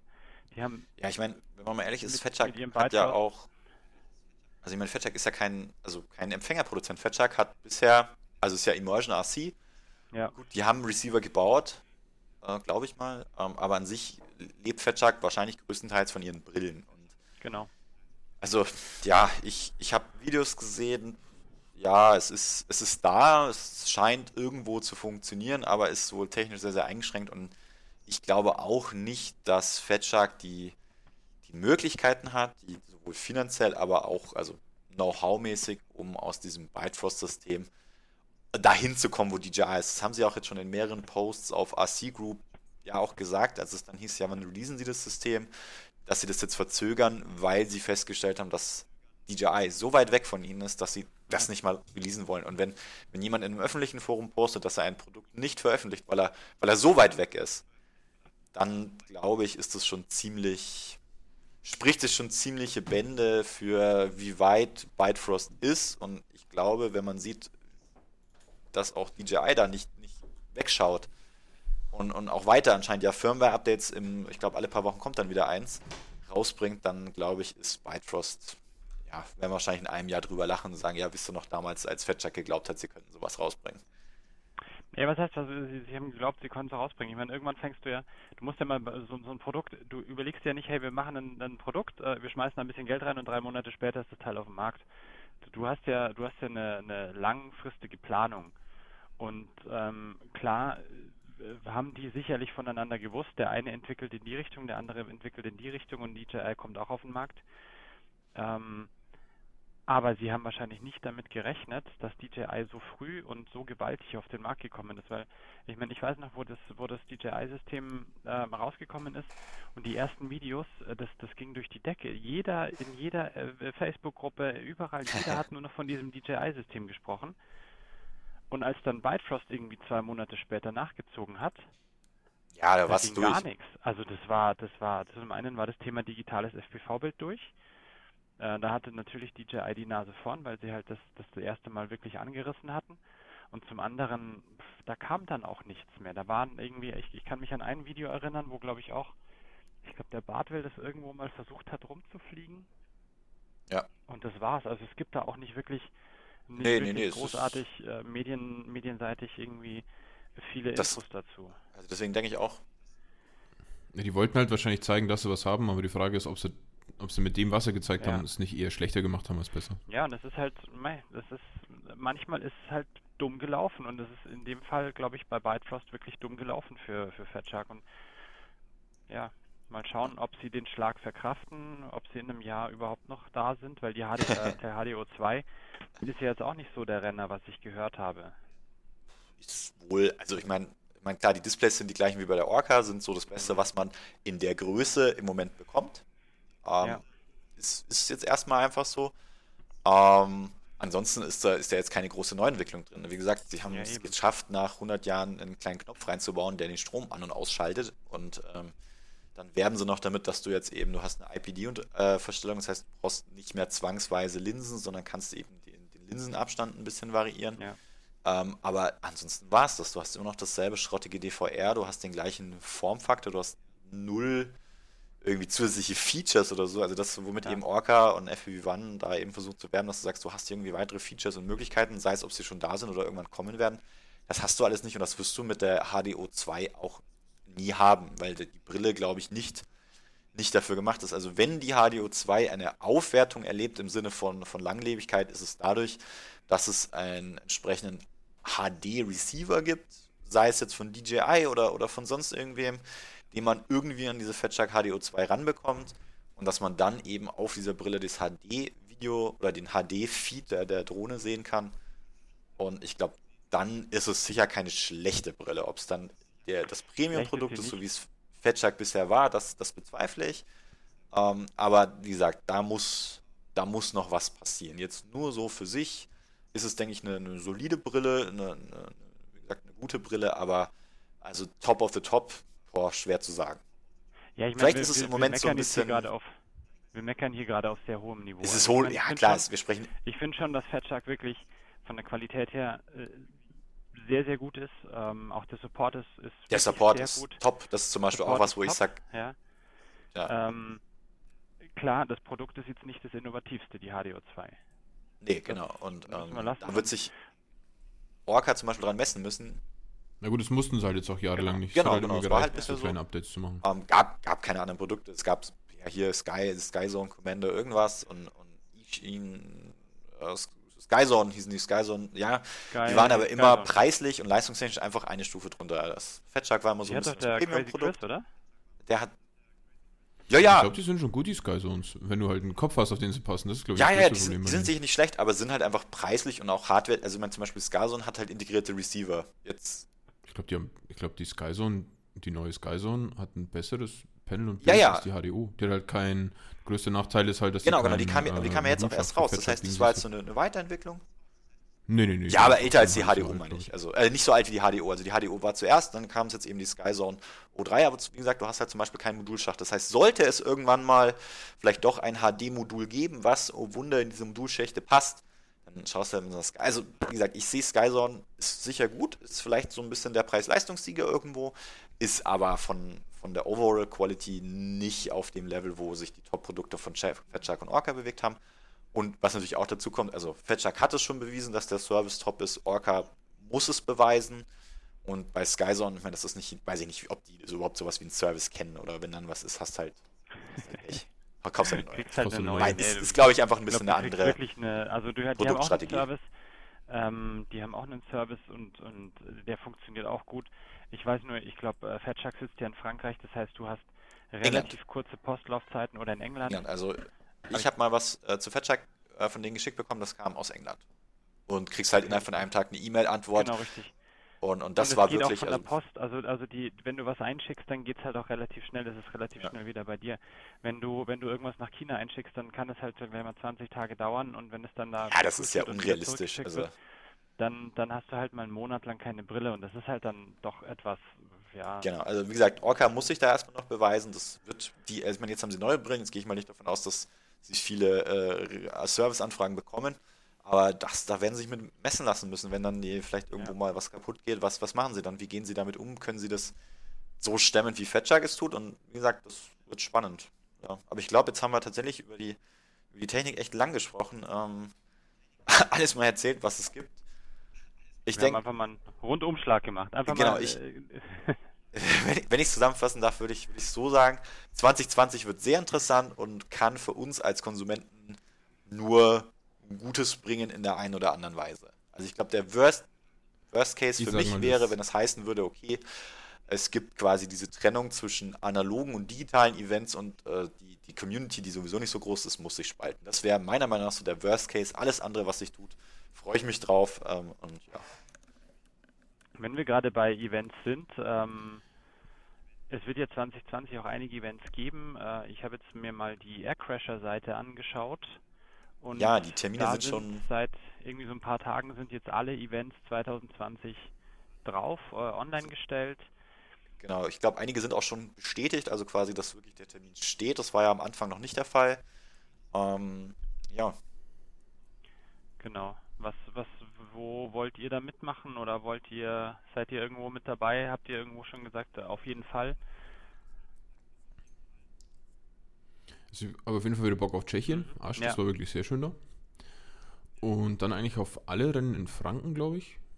Schauen wir mal, wie es sich ausgeht mit der Zeit her. Und äh, es ist kein, kein äh, Aircrash-Event, aber in Nördlingen ist das ja auch wieder so ein, äh, nächstes Jahr, auch wieder so ein größeres Event, auch irgendwie drei Tage lang mit Team-Event und sowas, ein Team-Ra- Team-Race. Von da. wem ist Da das organisiert Ja, oder über wen? Das ist wahrscheinlich wieder von Genau. dem Ah, Team okay. Das, slash die arbeiten, ja, das ist ja das Offizielle, die dann auch für die Weltmeisterschaft da irgendwas ausgeflogen sind und so weiter und so fort. Ja. Ähm, ja, ähm, auch Air, also ich versuche, wie gesagt, dieses Jahr auf einem Event, ich will eigentlich auf mehr gehen. Ähm, Asch konnte ich damals nicht, war ich im Urlaub. Wenn es sich rausgeht, versuche ich, dass ich äh, dabei bin. Es war wohl ziemlich kalt, aber auch ziemlich cool. Ich Du glaube, warst das auf beschreibt. Bali, oder? Du hast was für CO2-Abdruck. Ja, Genau, ich habe dafür gesorgt, dass wir, Ist, dass wir im Winter in kalt. fliegen können. Ich habe daran gearbeitet, ich war auf Bali, genau. Ähm, ja, mal gucken, ob das dieses Mal klappt. Ich will, wie gesagt, auf mehr Aircrash-Events gehen. Die ist eigentlich immer ganz nett. Wie gesagt, Schwabach war ich persönlich ein bisschen enttäuscht. Aber ich glaube, das lag einfach an, an Schwabach und jetzt nicht unbedingt an den Aircrasher-Events. Und was natürlich für uns als Münchner ganz, ganz spannend wird, im, ich glaube im Kalender, ich weiß nicht, ob du ihn gerade vor dir hast, steht ein Münchner Event im Plan. mhm. Ähm, soweit ich jetzt das gehört habe, müsste das über unsere lieben Freunde vom BMR laufen und wahrscheinlich dann mhm. über Adelsried. Vermute ich jetzt einfach mal, weil wir wurden nicht gefragt und ich kenne sonst kein anderes, äh, eigentlich eine Frechheit, genau, warum eigentlich. wir auf unserem Platz ohne fließend Wasser und Strom äh, kein Event für 100 Leute organisieren. Also ist das Event vermutlich dann München West, ah ja, okay. direkt neben um, dem ähm, Flughafen. So eine Art. Also bin ich mal gespannt und natürlich, wenn, wenn es das wird, wovon ich jetzt mal davon ausgehe, dann, dann erwarte ich natürlich, dass wir als Munich FPV, als quasi die, die krassesten Dudes aus München, ähm, da natürlich auch zahlreich antreten werden. Also wird es, wenn es das gibt und danach sieht es dann schon mal aus. vormerken, das ist am 29., 30. und 31. Mai. Genau, möchte ich, möchte ich auf jeden Fall hin. Und wie gesagt, ähm, einfach zwei, drei Events mehr mitnehmen. Ähm, Paddy äh, nimmt mich sicher in seinem Auto wieder mit und wir teilen uns dann schön ein Zelt und eine Schlafmatratze und alles, damit wir nicht kalt, uns nicht kalt wird. Und ich habe mein Zelt schon reserviert für den Daisy. Der wäre zwar letztes Jahr in Städtfeld fast gestorben, weil er sich gedacht hat, bei 5 Grad in der Nacht reicht so ein 20 Grad Komforttemperatur Schlafsack. Aber Bis, mein Gott. Ja, jetzt hat es Ja, also wie gesagt, ähm, das ist so ein bisschen meine Hoffnung für, für 2020. Wie gesagt, das mit Nerdling, das muss man mal gucken. Ähm, bisher war Nerdling bei mir nicht so auf dem Schirm. Das war für, fürs Fliegerische immer eher so überschaubar, wenig, wenig Airtime irgendwie nur drei, vier Akkus am Tag. Wenn es mit diesem Team-Event vielleicht ein bisschen anders läuft, mal gucken. Vielleicht gibt es ja dann auch ein Munich FPV-Team. Ja, ja Stefan. Schauen, dass sowas geht. Hast du die Hoffnung, dass sich deine Family mal ein Wochenende weglässt? Oder, oder wie, wie sind so deine Gedanken? ja, ich arbeite dran. Ja, also so ab und zu geht es, ab und zu geht es schon. Ähm, ich habe es mal gerade geschaut, allein von den Aircrashern sind es zehn äh, Races, die ja immer wirklich ein komplettes Wochenende ähm, vereinnahmen. Und es gibt ja neben den Aircrashern auch noch andere äh, ja. beziehungsweise andere Events, äh, auf die man fahren könnte, die ja in ganz Deutschland sind. Das heißt, du brauchst dann noch irgendwie einen halben Tag oder einen Tag Anreise und äh, wenn du dann, ich meine, die sind ja nicht ganz äh, nüchtern die ganze Zeit. Das heißt, wenn du dann am Sonntagabend nach Hause kommst, brauchst du eigentlich noch einen Tag zum Ausnüchtern. Ich weiß das gar nicht, was du äh, meinst. Ich auch nicht. Äh. Habe ich gehört. Hast, hört man aber, so, ne? Nee, aber also Asch fand ich sehr cool, ähm, allein von der Location, alleine von, von auch, also es war, war sehr cool. Würde ich äh, gerne wieder mitmachen. Das Münchner Event ist natürlich als, als hier Local muss man Local dabei Hero. sein. Nee, Hero nicht, aber nur Local gesagt. Ah, du bist ein Local Ja, mal schauen, was, was da noch alles geht. Ich habe gehört Stadtfeld, äh, nee, nicht Stadtfeld, sondern äh, ja, ich weiß, eins ist jetzt raus aus der Liste, wo sie den Müll haben liegen lassen. Ähm, Oberheit, glaube nee, ich. Nee, Oberheit, nee, genau, ich, Stadtfeld. So, ich glaube, Stadtfeld hm. muss, wohl, muss wohl ziemliche Eskalationen immer werden, weil das irgendwie das letzte. Nee, nee, das war was anderes. Das war, das war was anderes. Das war, glaube ich, Oberheit, weil irgendwie der, der Markgraf ja. Michael, der da, der, also quasi der Chef der Eckfische, ja. macht ja immer so, so, Videos und da gab es wohl irgendwie. Erst hieß es ja, sie, sie können ja, die, genau. das Pfand da lassen. Ähm, dann gilt es quasi noch als Spende für den Verein, der das äh, unterstützt hat. Und dann hat irgendwie am Dienstag der Platzwart angerufen, was es wohl für eine Frechheit sei, dass die ihren Pfand immer noch nicht abgeholt haben und hier immer noch die, die Pfandflaschen rumliegen. Und das hat dann, also ich weiß nicht, ich habe es auch natürlich in Videos gehört, hat dann wohl die Zusammenarbeit ja, aber was, was, ich gemeint habe, ist tatsächlich Stadtfeld, also ich, ich meine Eskalation, also positive Eskalation. Ach so. Also ich glaube, ich glaube Stadtfeld ist so der, das, so. der Saison, der Outdoor-Saisonabschluss. Äh, das ist ja, ja irgendwie dann immer, immer so im September. Und, mhm. Mitte September. Und ich glaube, ähm, das muss wohl ganz lustig gewesen sein, so aus den Erzählungen, die mir zugetragen wurden. Also. Ich erinnere mich nicht mehr. Ja, genau, das, das, das meinte ich damit und ich glaube, das äh, habe ich mir auch schon im Kalender vorgemerkt. Ja. Nee, also ich denke, wir werden, werden auch wieder auf das eine oder andere Event gehen, in welcher Konstellation auch immer. Der Alex wird wahrscheinlich, äh, weiß ich nicht, beim Markgraf im, im Container jetzt dann schlafen, dass er auch ja kein Event verpasst. Der lässt sich in Städtfeld wieder Oder auch das, ich weiß es nicht. Ähm, also ich denke, der wird, wird wahrscheinlich wieder ganz, ganz viel mitnehmen. Der hat ja dieses Jahr schon eingeschlagen wie eine Bombe und wird, glaube ich, also wenn der so weitermacht, wird der nächstes Jahr da, denke ich, wirklich ganz, ganz oben mitspielen. Und dann müssen wir den natürlich auch supporten vor Ort und die Brille ranreichen und geladene Akkus, weil er hat ja nichts, außer Skill. Ähm, ja, ja, genau. Und ähm, ja, Thema Events. Wir haben ja auch einen Platz, weiß nicht, äh, unser Platzwart und unser Medienmogul äh, was haben wir eigentlich geplant? Nächste, haben wir was geplant? Ich weiß es ehrlich gesagt gar nicht. Erleuchtet mich doch mal. Also in meiner Rolle als Platzwart sage ich, bitte nicht in den ah, Rasen treten, okay. haben wir geplant. Ja. Also so richtig konkret geplant haben wir eigentlich, glaube ich, noch nichts, aber ich denke mal, da dieses äh, Lüttenlabern Libos suchen, also dieses Anfänger-Event ja. eigentlich ganz gut ankam, denke ich, können ja. wir das Vielleicht sollte man auch gleich zum Anfang der Saison sowas mal. anbieten, weil ich meine, ähm, ich glaube, dieses Mal war es im August, September. Ja, weil es immer schön warm ist. Nee, ähm, es war relativ spät, ja, es war irgendwann im genau. August oder so, ja. Vielleicht bietet es sich an, das Ich glaube, wir haben es uns auch schon im Anfang Ja. des Jahres vorgenommen, wie es halt so ist, dann verziehst du immer. Ich meine, für die Leute, die unseren Platz nicht kennen, wir haben halt natürlich immer das Problem, dass wir ähm, nicht richtig Infrastruktur haben, das heißt, wir haben keinen Strom, kein fließendes Wasser, das schränkt uns natürlich ein bisschen ein. Wir hatten zwar schon mal ein, ein kleines Race bei uns veranstaltet, war eigentlich auch ganz cool, aber so die, mit den Ansprüchen, die wir bis jetzt oder jetzt haben, können wir sowas eigentlich nicht mehr stemmen. Deswegen eher so kleinere Sachen, vielleicht Ja, genau. ein kleines Whoop Race, irgend sowas Ja, in der mein, Geschichte. Also eher Wir werden ja sicher weiterhin auch immer wieder, äh, da kommen wir jetzt glaube ich auch dazu, dann so ein bisschen Bescheid geben, wenn wir auf unserem Platz fliegen und wenn wir uns über Gäste freuen. Das heißt, ähm, jetzt unabhängig davon, ob es jetzt offizielle Events sind, wird man, glaube ich, uns auch in verschiedenster Konstellation auch immer wieder am Platz antreffen ähm, und damit uns ballern können. Denke ich mal. Glaube ich so ein bisschen. Genau, das auf jeden. Fall. Also der Platz wird so lange geflogen, bis wir uns da irgendwann mal raustragen. Ähm, ich weiß nicht, wer es äh, vielleicht in der Vergangenheit mitverfolgt hat. Wir sind so seit, äh, ich weiß nicht, August, September äh, das ein oder andere Mal auch in der Zeitung oder in den Medien gewesen, weil wir von einem netten Nachbarn angeschwärzt wurden. Es wäre wohl irgendwie verboten, da mit Drohnen zu fliegen. Äh, das Ganze ist dann äh, im Bezirksausschuss vorgetragen worden. Da wart ihr ja dann auch mit dabei, habt, äh, habt dann quasi uns alle vertreten.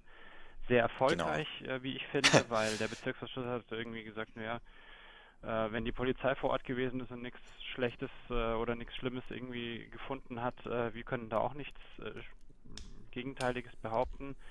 Und ähm, das Einzige, was jetzt glaube ich noch aussteht, ist, dass sie irgendwie über das Umweltamt oder irgendwas noch eine Lärmmessung machen wollen. Gesundheitsamt, glaube ich, war es irgendwie sowas. Amt für Umwelt und. Gesundheit. Ja. Das Referat für Gesundheit. Kunst. Ähm, ja, aber auf der anderen Seite, ich meine, es ist ein Sportplatz und äh, wenn da, wenn da Sportplatz ist laut, ne? Das, das ist unerwartet. Ja, aber vielleicht sollten Ja. wir das Thema, vielleicht für eine neue Version, eine Folge können wir es ja nehmen, so ein bisschen irgendwie, Stichwort unsere Erfahrungen mit Nörglern und Rentnern. Ich glaube, wir haben da auch ein paar nette Audio-Ausschnitte, die wir vielleicht einspielen können. Vielleicht ist das ja tatsächlich so ein bisschen ein Thema für, für eine weitere Folge, wo wir auch ein bisschen erzählen können, so wie sind wir zum Platz gelangt, ähm, was machen wir da, ähm, wie ist jetzt die Konstellation organisatorisch und eben auch so ein bisschen die Geschichte jetzt eben von, von freudigen Nachbarn, die sich freuen, dass wir da sind, aber auch eben von den Nörglern und wie so ein bisschen vielleicht der Stand der Dinge ist und, und wie sich das Ganze jetzt aufgebauscht hat. Vielleicht kann man das ja dann in einer, in einer anderen Folge mal ein bisschen ausführlicher erzählen. Ich glaube, das wäre vielleicht, In- wär vielleicht ganz In interessant. diesem Sinne, ja, in diesem Sinne würde ich sagen, wenn wir dann sonst keine Themen mehr haben, glaube ich, es waren Wir jetzt reden, über- wir reden auch schon wieder viel zu lang. Ja, wir sind, sind drüber. also wir haben es ja, wir haben es ja nie gesagt, ne? Aber wir wollten äh, eine Stunde planen. Jetzt sind wir bei zwei Stunden. Ja, vielleicht, vielleicht schneiden wir einfach auch zwei Versionen draus. Also wenn, wenn ihr jetzt Wir gerade schon Versionen. Folge Es 2 ist ja die hört. Folge null. Es ist ja die Ja, Folge Achtung, null. Ach so. Wir haben ja noch nicht mal einen Namen. Ich kenne einen coolen. Ah, okay, ah, ja, stimmt. Okay, also wenn ihr dann jetzt schon Folge 1 hört, dann wisst ihr, dass wir uns im Nachhinein entschieden haben, dass wir zu viel gelabert haben und dass wir es auf zwei Teile geschnitten haben. Aber ich kenne einen guten Trick aus meiner Wenn er Musikproduzentenzeit. laufen lassen. Wenn der Track zu lang Ja. ist, dann lässt einfach mit so laufen. Dann haben wir auch wieder eine Stunde. Nee, du kannst einen Pitch beibehalten, dann ist alles einfach nur schneller. Das machen wir. So macht Ihr man jetzt. ja. So macht man. Also wenn der, Ja. wenn der, wenn ihr jetzt nach einer Ja. Stunde hier äh, fertig seid oder jetzt bei einer Stunde angekommen seid, da wisst ihr warum. Ja, weil du bist ja doof. Wenn die, wenn die jetzt ankommen, dann haben sie ja jetzt schon quasi die zweite Stunde gehört. Das heißt, die erste Stunde, wo die Folge 0 aus war, da hast du das jetzt ja gar nicht. Oder schneidest du es dann raus und kopierst es dann Ich da glaub, vorne hin. Ich glaube jetzt Weißt du, Jetzt wird's kompliziert. Das ist ein bisschen wie jetzt wird's Inception. kompliziert. Man quasi die Inception. Äh, Achtung, nochmal noch mal ein cooler Trick. Du machst einfach, du machst einfach, ähm, es gab mal ein Ärztealbum, da war das so. Du machst einfach, schneidest einfach das jetzt in der Mitte, machst die eine Stunde aufs linke Ohr Oh ja. und die andere Stunde aufs rechte Ohr und lässt aber beides gleichzeitig laufen. Dann kann der Hörer Das selbst entscheiden, was er jetzt gerade hören will. Ja. Das ist eine sehr verwirrende Idee. Ich glaube, das kommt beim Autofahren gut an. Okay, jetzt, ähm, damit das Ganze hier mal ein Ende findet, ist ja traurig sonst. Stefan, jetzt haben Ja. uns die Leute, weiß ich nicht, ein oder zwei Folgen lang zugehört. Jetzt wollen die aber auch wissen, ja, also gibt es eigentlich noch mehr von uns? Ähm, wo, wo findet man uns? Wo findet man unser Material? Jetzt abgesehen von, von der Audio. Audiogeschichte, die man ja, ich weiß gar nicht, wo man die dann finden wird. Du bist da der, der Technikguru. Ich laber hier nur blöd vor mich hin. Das heißt, ähm, was haben wir eigentlich noch? Und wo, wo kann man uns da finden? Unter welchen Namen und so weiter? Und was, was findet man da? Ja, also wenn wir jetzt hier noch keinen Namen für diesen Podcast haben, ihr findet den auf jeden Fall in Zukunft, wenn wir das irgendwie hinbekommen, auf den äh, bekannten Podcast-Portalen, auf äh, Spotify, auf iTunes und sonst anderen Podcatchern unter dem Namen, bitte jetzt Namen einfolgen, einfügen. Und ansonsten äh, machen wir mal ganz viel Lärm auf unserem YouTube-Kanal und auf unserem Instagram. Das findet ihr auf äh, youtube.com slash munichfpv, alles zusammengeschrieben. Und das FPV steht für First Person View. Nein. Abonnenten der Süddeutschen Stefan. Zeitung wissen, was ich damit meine. was was steht Munich? Munich? Das ist die interessante Frage. Ja, Munich steht für München. Nein. Ja. Ey, Achtung, ich habe ich Ja. hab einen geilen Namen. Ich habe einen geilen Namen. Ich habe auch schon gegoogelt, ob es den schon gibt. Prop-Geflüster. Wie geil ist denn das eigentlich? Das ist eigentlich sehr geil.